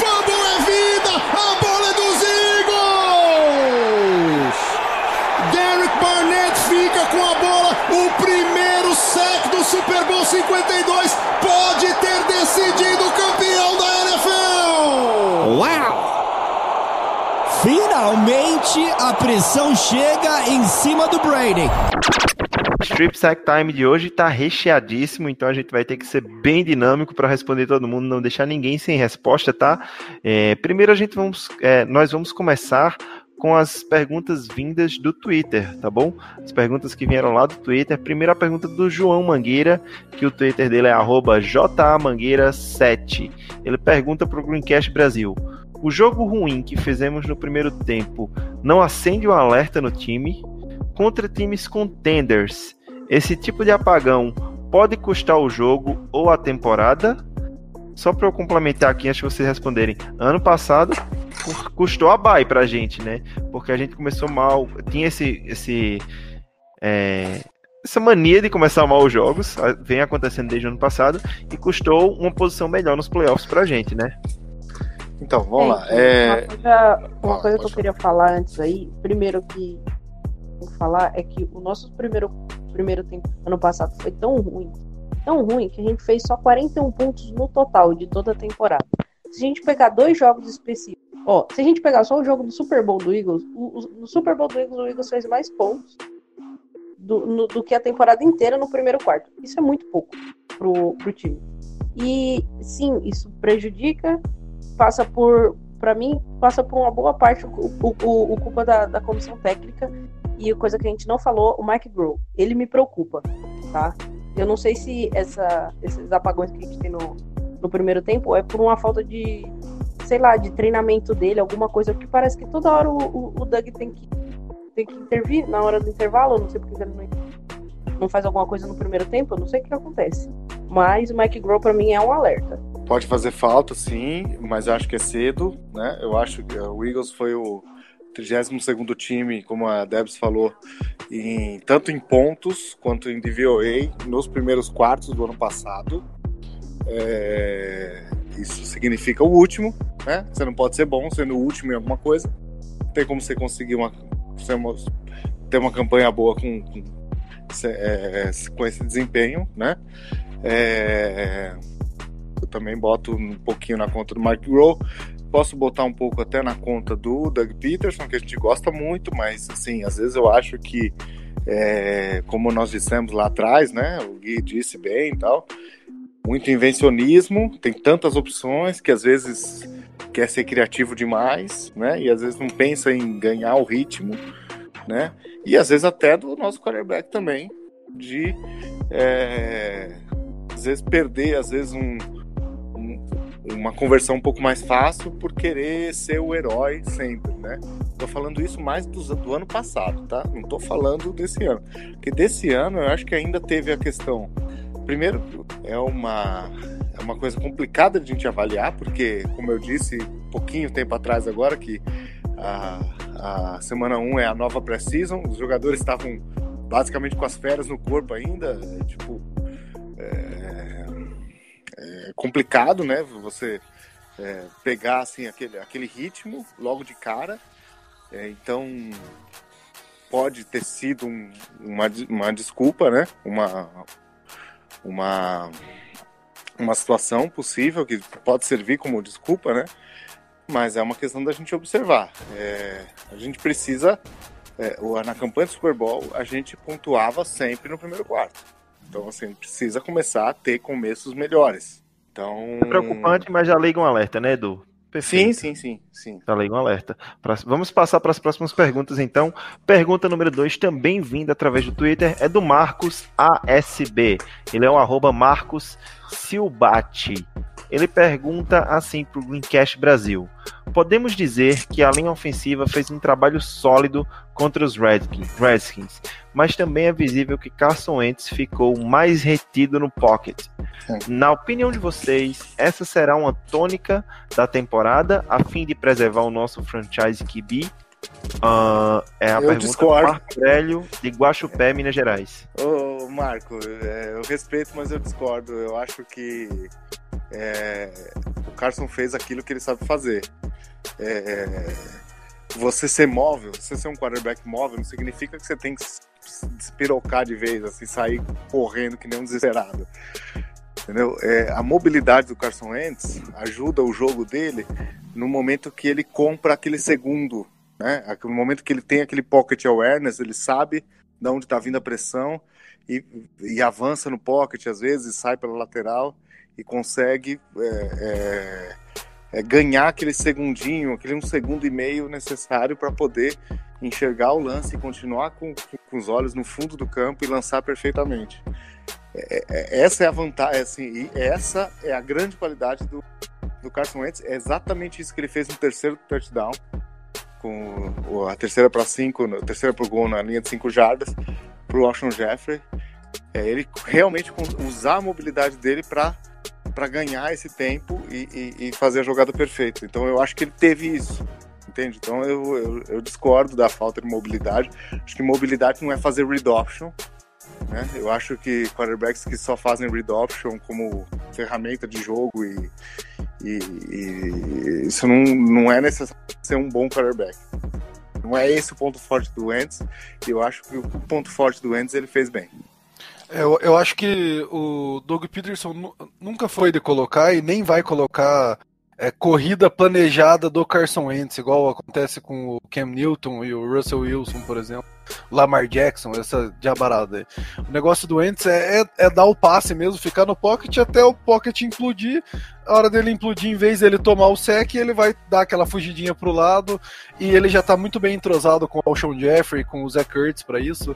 Provou isso né, nesse jogo aí. É, mais três ou quatro vezes, pelo menos, ele fez isso, fez muito bem. E é isso aí o Carson Wentz. Eu acho que ele teve mobilidade sim.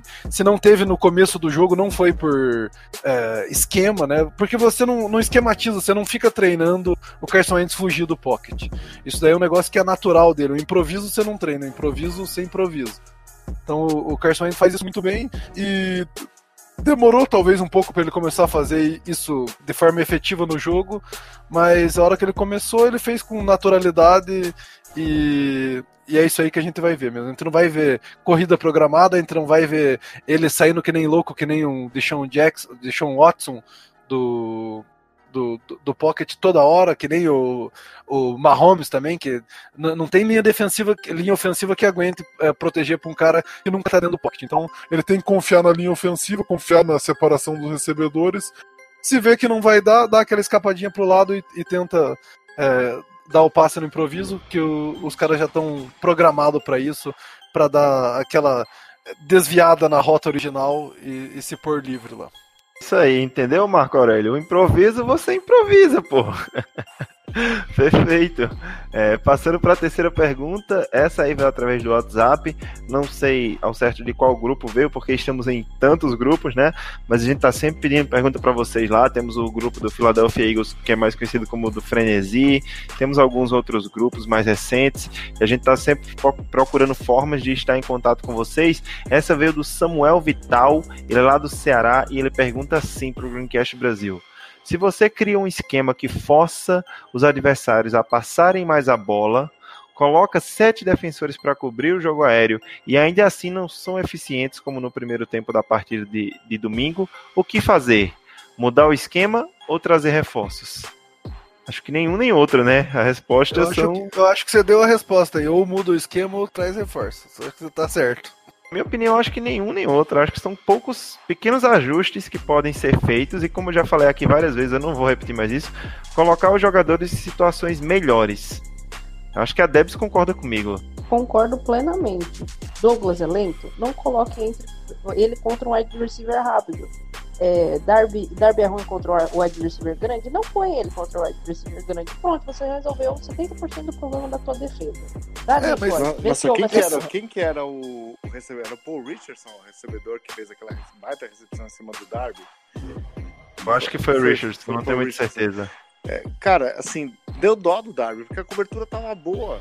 Ele fez tudo que podia, entendeu? Mas ele é baixo, tipo, em relação ao cara, entendeu? Ele não, ele não conseguiu chegar no cara. Tipo, ele fez tudo que podia, mas não, não foi suficiente. O passe foi perfeito. Na verdade é o seguinte também, né, gente? É, o que Esquino não é não é Hall da Fama, não é MVP, mas assim, quando ele faz um passe perfeito, qualquer quarterback ele vai conseguir completar. Não, tem defesa que, que cobre o passe perfeito. Mas, é só, acho, mas além da gente que so, sobre, assim. a, so, sobre a pergunta, eu penso que não, não tem que mudar o sistema, tem que fazer ajuste, né? Mas, o, mas, mas os ajustes foram feitos, né? As duas grandes é, é, partes da defesa, né? Que é o front seven e a secundária, é, jogaram muito melhor no segundo tempo, assim como o ataque, né? Então a gente conseguiu ter um desempenho muito melhor. Então a gente não ainda não dá para saber se o primeiro tempo foi alguma coisa realmente preocupante ou foi só realmente aquela coisa de ah, tô de férias ainda, vamos ver o que tem aqui. O, o, fato de ser super favorito no jogo, né? Como o Vegas estava apontando, isso tem um peso muito grande. Os jogadores, isso entra na cabeça do jogador. Por mais que o cara fale, ah, tem que construir a vitória, eu tenho que, né? Eu tenho que, que, que, que fazer o, a, a coisa acontecer e tal. Não tem como o cara não entrar em campo achando que ele é super favorito. Entendeu? Então, e, e, às vezes dá uma. Sabe? Então, assim, teve problema Feito. de execução. Eu acho que a jogada do, do Senderro mostra muito isso.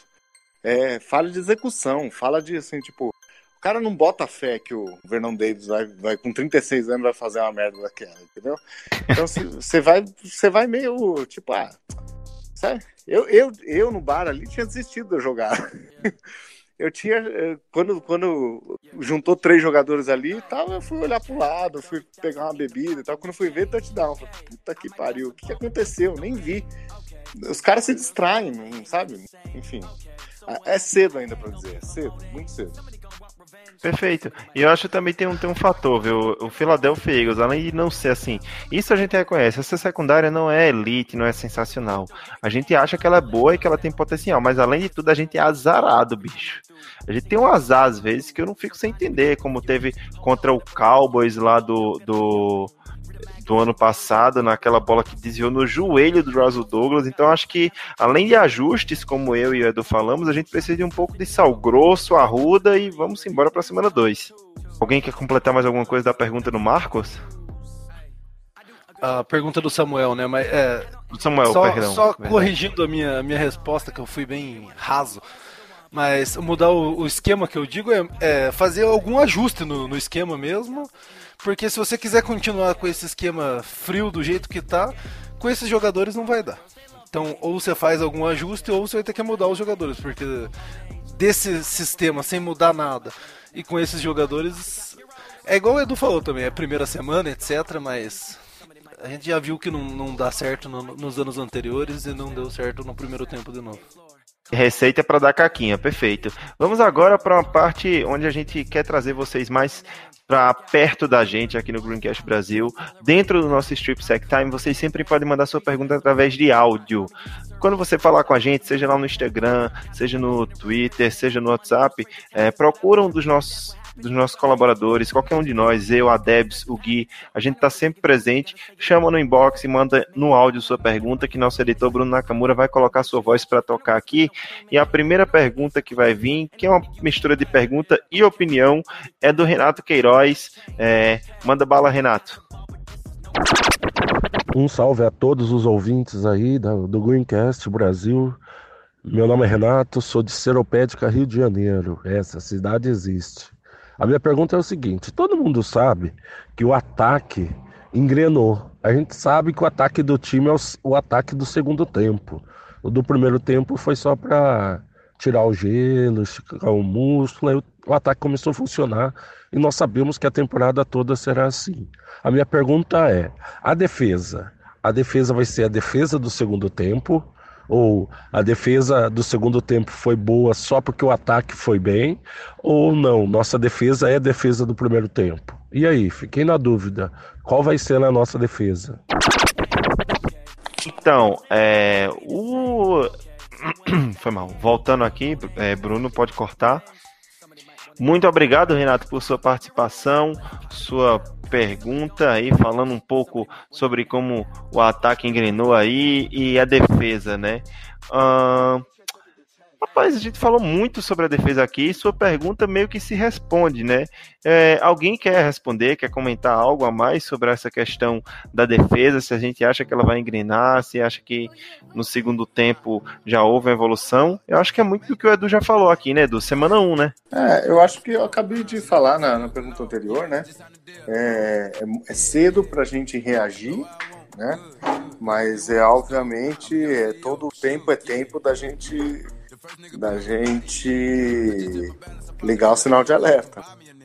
Porque algumas coisas que têm acontecido, não só na defesa, mas no ataque também, é, são coisas que aconteceram ano passado também, né? Então não é uma coisa que a gente tem que simplesmente fingir que não. Ah, na semana 1 um e tal. Então, assim, tem as duas coisas, né? Eu acho, é, eu acho que ainda tem, tem um potencial aí de crescimento.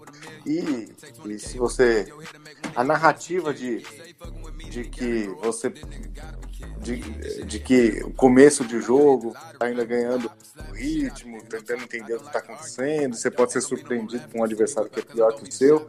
Ela acabou se confirmando pelo fato do Eagles ter conseguido a virada, né? E ter jogado bem dos dois lados do campo no segundo tempo, né? tanto na defesa quanto no ataque. Então, dá para a gente dizer que é, não, não afirmar, né, mas dá para a gente comprar essa narrativa de que realmente é, semana 1 um, a gente estava meio distraído, a gente foi surpreendido e, e por ser um time tecnicamente melhor, a gente conseguiu. Até no bar a gente falava, né? Falava, né? Debs pode confirmar, né? Vai me fazer mentir agora. No intervalo eu falei, o Eagles vai virar esse jogo. O Eagles vai virar esse jogo porque o Eagles é melhor. É um time melhor. Vai virar esse jogo. A questão é, é o, que, o que aconteceu vai ser a tônica ou é, é realmente baseado na, no, no, que realmente acontece em semana 1, que é times, é coisas surpreendentes. Então isso a gente vai saber mais para frente. Mas eu ainda tô, tô bem confiante. O tempo nos dirá, né? Perfeito. Mas só uma coisinha sobre o Edu no bar, posso confirmar que depois de ter bebido no mínimo uns quatro, uns quatro gin com tônica, meia ele dúzia. realmente falou isso. Foi no meia dúzia, porque tinha o dobro. Eu paguei 13. Bebida em dobro, né? Tem, tem que valer a pena, né? Então vamos passar para a próxima pergunta. A próxima participação aqui dentro, pertinho da gente, é do Felipe Lima. Manda aí, Felipe, sua pergunta. Fala pessoal do Greencast, beleza? Aqui quem fala é o Felipe de Ribeirão Preto. E a pergunta de hoje é sobre a defesa. Eu queria saber se, apesar de ser só o primeiro jogo, se ela já é a unidade que tende a preocupar ao longo dessa temporada. Por alguns motivos. Primeiro, tomar 20 pontos de um time feito os Redskins. Eu sei acabou 27, mas aquele último não, não vamos levar tão em consideração. daqueles 20 primeiros, em que foram alguns vacilos, principalmente da secundária, uh, alguns matchups que poderiam ser evitados, algum, algumas falhas de marcação, acho que o McLeod errou uma, uma rota, leu uma rota errada, enfim, uh, se a secundária já é essa preocupação, a perca do Malik Jackson, também mais um fato que conta para essa preocupação, e a DL, que apesar de ser a, a linha que mais pressionou o quarterback, o número de sacks foi baixo, um. O que lembra aquela temporada da defesa do quase sec, que chegava perto, chegava perto e não sacava. Então, resumidamente é isso. Queria saber se a defesa é o que tem de ser a unidade que vai preocupar ao longo dessa temporada. Valeu, pessoal. Um abraço. Alguém quer começar respondendo a pergunta do Felipe, pessoal? Ah, eu acredito que a pergunta do Felipe foi respondida durante o, o Greencast, foi o episódio. É aquela coisa que o Edu falou da semana é, não tem tape do time, do, do Redskins, então algumas surpresas aí, pontuação acontece, outra por falhas individuais, tudo encaixado, deu aquele desastre do primeiro tempo. Só que com o ajuste do Doug, eu acho que até do, do Schwartz também, né? No meio do pau, mas tecnologia de vez em quando ele acerta. É, fez, fez tudo calhar para virada, porque o Eagles era um time melhor e foi capaz de, de voltar a si, de mostrar o que, a, a bola que eles têm. Então é uma coisa assim, ó, é, é, a gente respondeu tudo durante o, o podcast foi em cima disso, da, dessa pergunta, é como se ele soubesse, como se ele soubesse a pauta se ele tivesse aqui conosco, ele realmente está, né? Muito obrigado, Felipe. É um dos ouvintes mais ativos e participativos que a gente tem, tá? Ele sempre está querendo mandar perguntas, sempre está participando através do Twitter. A gente agradece muito é, por conta de vocês que a gente faz isso aqui, né? E só para completar um pouco do que a Debs falou, é importante lembrar que isso que o Edu já reforçou. Então vamos esperar mais nas próximas semanas para a gente ter uma, uma avaliação melhor dessa defesa como um todo, né? É claro que, é claro que tomar 20, 27 pontos Boston, que a gente achava que pior ataque da temporada, que tinha três calouros lá, que dos wide receivers só o Paul Richardson jogou mais do que três snaps na temporada regular. É um negócio que preocupa, mas é vamos chover no molhado e é a primeira semana, né? Não dá pra dar overreaction na primeira semana. É a nova pré-temporada até esqueci de falar isso, eu ia falar, né? É, assusta por conta do começo também, né? Do primeiro tempo, os 17 pontos assusta um pouco. Mas, vamos ver, né? Eu acho que não vai ser algo para se preocupar tanto assim ao longo do, do campeonato. Posso passar para a pergunta 6, galera? Para a pergunta do Kaique? Bora. Bora. Vamos embora. Então, Kaique, chega aí pertinho da gente, faz sua pergunta, manda sua opinião. Fala galera do Greencast, é Kaique aqui de São Paulo. É, minha dúvida é que, como a gente ouviu falar do, do Eagles no, nos anos passados aí, é que o começo do jogo dele era um pouco fraco devido a algum defeito, entre aspas, no gameplay do time e que depois o time se adaptava bem e até conseguia algumas viradas boas.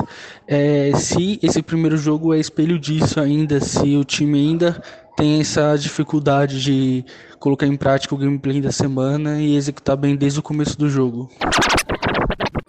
então o Kaique falou aí sobre o começo lento, que a gente também já comentou no podcast, a gente já respondeu durante o podcast. Mas temos alguém tem algo a mais a acrescentar sobre essa questão do Eagles começar lento? A gente pode se preocupar igual se preocupava ano passado ou é feito já semana 1? Começo lento é uma coisa que aconteceu sempre, né? E geralmente os dois primeiros drives ofensivos de um time, ele é completamente planejado, né? Que é o tal do plano de jogo, né? Agora, como diz o Mike Tyson, dizia, né? O Mike Tyson quando, quando, quando lutava, todo mundo tem um plano até tomar o primeiro soco, né? Então, quando você, quando o jogo começa e as coisas não saem exatamente como você planeja, você começa a fazer os ajustes, né? Então, ano passado, o Doug próprio Carson Wentz se mostraram muito competentes em fazer esses ajustes. Né? Mas esses primeiros dois drives, três drives iniciais, é, era de doer. Era realmente uma falta de inteligência, uma falta de, de, de, de olhar pro, pro, pro adversário e conseguir fazer uma leitura é, pré- assim, da semana, né? O trabalho da semana, da segunda, segunda e terça-feira, você tem que ver todos os tapes do adversário, na quarta-feira você faz a instalação do plano de jogo, é um trabalhinho de uma semana, né? Da quarta-feira, quinta e sexta, treinamento, sábado, descanso e tal, e vai viajar e faz o, o jogo no domingo. É, esse, esse trabalho, tudo, é, o resultado desse trabalho, ele se mostra muito mais nos primeiros drives. E esse e o Eagles, como eu disse lá atrás, sendo o 32º time em primeiros quartos, obviamente esse trabalho não foi bem feito. Então, tem uma parce- todo mundo tem uma parcela de culpa aí, mas o ano passado não foi bom. E aconteceu de novo. Mas, assim, o, o fato de ter acontecido de novo não significa que, que é a mesma coisa, porque, como eu disse também, esse trabalho da semana não é possível ser feito quando você não tem o tempo. Então, assim, então calma. Eu acho que mais é realmente a questão da, das férias mesmo, do ritmo, de você testar coisas novas. Eu acho que a gente ainda vai, vai ter algumas semanas ainda de, de lentidão nos primeiros primeiros quartos, que você vai tentando, né? Nos primeiros drives você vai tentando, você tenta uma coisa aqui, outra ali, não dá certo, já devolve a bola tal. E aí o tempo vai passando, acaba o primeiro quarto. Puta, zero pontos de novo, três pontos de novo. Caralho, tá uma bosta de novo. Mas calma, eu acho que. é, Na verdade, na verdade, ouvintes e, e membros aí do Green Cash, a gente precisa engrenar em novembro e dezembro. Essa é a verdade. É, o Nelson Aguilar falou uma coisa que vai bem nessa linha do, do que você falou também, a hora que ele foi perguntado sobre esse começo lento. Ele falou que prefere ter um time que é, feche bem os jogos do que um time que só comece bem e não feche tão bem. E, e, como a gente falou aqui também, né, que na- vendo o jogo ao vivo ali como modo torcedor alcoolizado, dá essa impressão de que a gente começou lento, que foi tudo errado e tal. Mas o primeiro drive foi prejudicado por aquela falta do de Sean Jackson lá, que levou a gente de uma terceira para dois para uma terceira para 17, daí fica difícil mesmo. E, é, e esse foi o primeiro drive nosso, durou uns dois minutos. Ele ficou entre dois drives deles, que é, dois drives de, de pontuação deles, que cada um dos drives teve ali 4, 5 minutos. Então, entre, eles tiveram é, 10 minutos de, de posse de bola, a gente dois no primeiro quarto, ali no, nos primeiros 12 minutos do primeiro quarto. Já o nosso segundo drive, a gente já teve 7 minutos de posse, as coisas já começaram a funcionar, já começou a encaixar o jogo corrido. Daí é, a gente chegou na linha de, de pontuação, a gente podia ter pontuado, feito o field goal, a gente resolveu arriscar e não deu certo. A hora que a gente arrisca, tem, tem coisa que às vezes não dá certo. Daí o terceiro drive, é, é, aí foi um, um- um- aquilo que a gente já falou também, né? Mas não custa contextualizar, que foi um erro da chamada do Doug Peterson, né? Jogar aquela bola para trás na hora do na hora de uma terceira para um, matou o drive. A gente o que era uma terceira para um virou é, é, virou quarta para seis dentro da nossa linha de defesa. A gente teve que, que dar o punch e a gente foi castigado porque os quatro primeiros drives deles é, teve pontuação, né? Então, não é que o nosso começo foi tão ruim assim. A gente teve um pouco de azar, tanto defensivo quanto ofensivo, em algumas coisas ali. E é a primeira semana. Voltando para a primeira semana, essas coisas podem acontecer. A gente recebeu bastante perguntas também através do Insta- Instagram, mas como a gente respondeu seis perguntas, eu principalmente aqui vou mandar um alô aqui pro os ouvintes que mandaram perguntas, tá?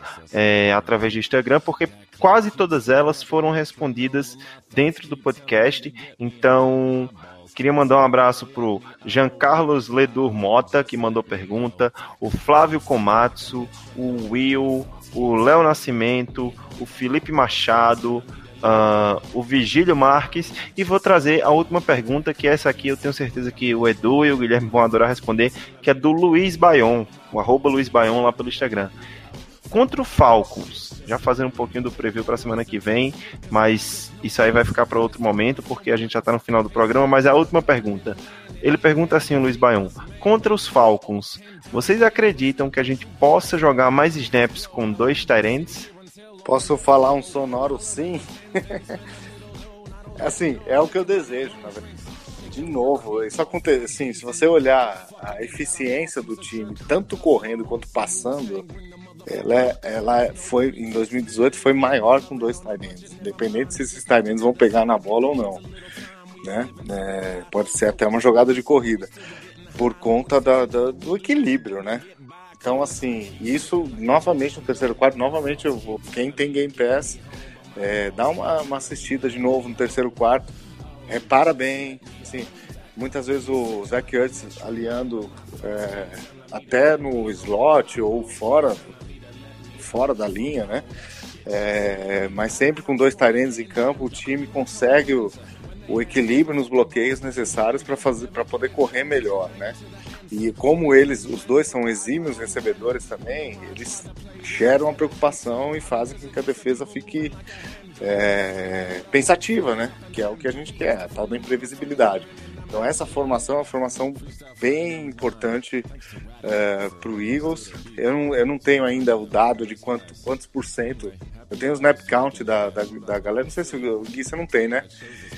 É, a gente tem o snap count da galera, mas. Não tenho mesmo. Porque teve, teve lance que tava só o. É, tava é só... pode ter um ou pode ter outro, não tem é. como saber. É. Mas, Mas o, o Goddard teve 55% dos snaps, o Birds teve uns 80%, então foi bastante. Uhum. E o Doug foi Peterson bom. já prometeu que vai, vai usar mais o Goddard nessa semana. Então, se então, de alguma coisa... Aí, aí, quando eu, aí quando eu falava de trocar o Agalor em maio, vocês ficavam enchendo os meus sacos, né? Tá vendo? Olha aí. É que, é que você é muito desapegado. A gente tem que ter um pouquinho mais de amor pelos nossos dias. A gente tem um pouquinho de coração. O Edu é o. É o coração gelo. peludo do cacete. É, não é, é, que assim, assim, a gente sabe que o time joga melhor em 12 personnel, a gente quer que o time jogue mais, assim, matematicamente é impossível, coitado do Aguilar. Ele vai jogar menos do que o ano passado. Vai ter, é o ano de contrato dele, ele vai jogar menos. Por isso que a gente, por isso que eu, que eu vi esses 9 milhões no, no book e falava, caramba, com, pro espaço do Agolor, acho que o Jordan Matthews podia estar tá aí por dois, né? E o, Agolor, o Jordan Matthews é um jogador bem ele falhou feio em alguns lances de bloqueio para screen pass, passe lateral. Assim. Não, e só, é um vou só repetir aqui uma dele, né? coisa. Né? É porque é. talvez a galera possa não ter escutado, mas para ficar bem claro, o Edu disse que o Agolor é um jogador bem melhor do que o J. Matt, tá? Não vamos sim, dizer que eles sim, estão no mesmo sim, nível. Sim. Sem dúvida, sem dúvida. É que, assim, é, é, a matemática do cap é isso. Você tem que saber o tamanho, assim, qual que é o espaço do, do, do, do seu jogador no seu roster e se o que ele está se o que ele tá, tá recebendo de salário vai fazer valer. É uma liga de cap. Você não consegue pagar todo mundo, né? Então é por isso que eu era defensor da troca do, do Agolor, embora reconheça, sempre reconheci, que o time é melhor com o Agolor do que sem né? Mas é uma questão realmente financeira, matemática. Perfeito. Eu acho que é isso aí. Eu acho que todas as perguntas foram bem respondidas, né? A gente respondeu bastante. Hoje foi um programa bastante longo, do jeito que a gente está acostumado a fazer. Não vai ser diferente. Mas a gente vai chegando ao final do programa de hoje. E para encerrar o programa de hoje. Primeiramente, eu gostaria de agradecer todos os ouvintes que acompanharam a gente até aqui o final e agradecer também a participação dos nossos convidados de hoje, principalmente começando por ela, Débora Neres. Mais uma vez, obrigado por estar aqui com a gente, Debs. Obrigado a vocês. Eu sei que tinha ouvinte lá no bar, eu não lembro dele no momento. Sinto muito, mas a gente tirou uma foto, então um grande abraço. E quem sabe próximas vezes que falamos no, no bar aí eu quero encontrar mais gente, tá? Beijos e falou. Muito bem, para quem não sabe, teve o evento da, de abertura da temporada lá no St. Paul's Pub. É, muita gente da equipe do Greencast Brasil estava lá, Deb estava lá, Edu estava lá, o Miranda estava lá. Então foi um, foi um evento bem legal. E mais uma vez, agradecer aqui a presença e o retorno dele, Edu. Espero que você possa estar mais vezes com a gente, que é muito bom gravar podcast com você. Que bom, Iago. Eu aumento a, as durações do podcast, porque eu falo pra caramba, né? Então, no final da história não aumenta muito, não, tá, Edu? Porque a gente tem gravado podcast de duas horas, duas, duas horas e meia aí sem você. Pois é, mas assim, eu adorei ter participado aqui, adorei ter ido pro bar. É muito difícil me fazer sair de casa, né? Se eu soubesse que assim, eu gosto tanto da minha casa, fico tão apegado. Então, só o Eagles mesmo para fazer sair de casa. Foi muito legal lá, turma. Também encontrei um cara ali de, de torcedor do Eagles também, que falou que acompanha o, o ele, talvez ele escute, mas eu não sei o nome dele também, porque eu nem, nem perguntei, que eu tava com seis gin tônica na cabeça. Que ele, ele escuta o podcast do Kurt e do Greencast. Ele só escuta dois podcasts, o Kurt e o Greencast. Um abraço pra você aí. Deve saber quem é, eu não, não sei seu nome. Mas Do alô pra talvez gente, um dia a gente se encontre. Beleza, um abraço. Muito bom, valeu, Edu. E por fim, agradecer ele, o cara que é responsável por a gente ter tanta informação assim também, e tudo condensadinho na nossa pauta, e também está cada vez mais ativo, muito participativo. Muito obrigado, Guilherme Paglia. Valeu, eu que agradeço. Obrigado para os ouvintes, obrigado aí para a mesa do Greencast. Sensacional esse programa de novo aí. Agora vamos para cima do, dos Falcons, que Falcão pra, pra, do lado de águia é galinha. perfeito, Gui, perfeito. Mais uma vez eu quero agradecer também nossos ouvintes, muito obrigado. E estamos aí, começou a temporada, setembro chegou e agora é todo toda semana tem podcast, não vai faltar para vocês informação e podcast, tá bom? Então, gostaria de lembrar também todos os ouvintes de assinar o nosso feed em qualquer agregador de podcast. Eu garanto a você que estamos em todo. Então, todos os agregadores qualquer que seja que você utilize, deixe seu review, compartilhe com seus amigos e assine o nosso feed para você ter acesso a todos os programas e receber notificação quando sair programa novo. Siga a gente também no Twitter e no Instagram, em ambas as mídias nós somos GreencastBR. Lá nós cobrimos o dia a dia do Philadelphia Eagles e interagimos com vocês. Também fique à vontade para nos mandar um e-mail sempre que julgar necessário. E por hoje é isso. A águia está pousando e vai saindo do ar mais um Greencast Brasil. Até a próxima e fly, Eagles fly.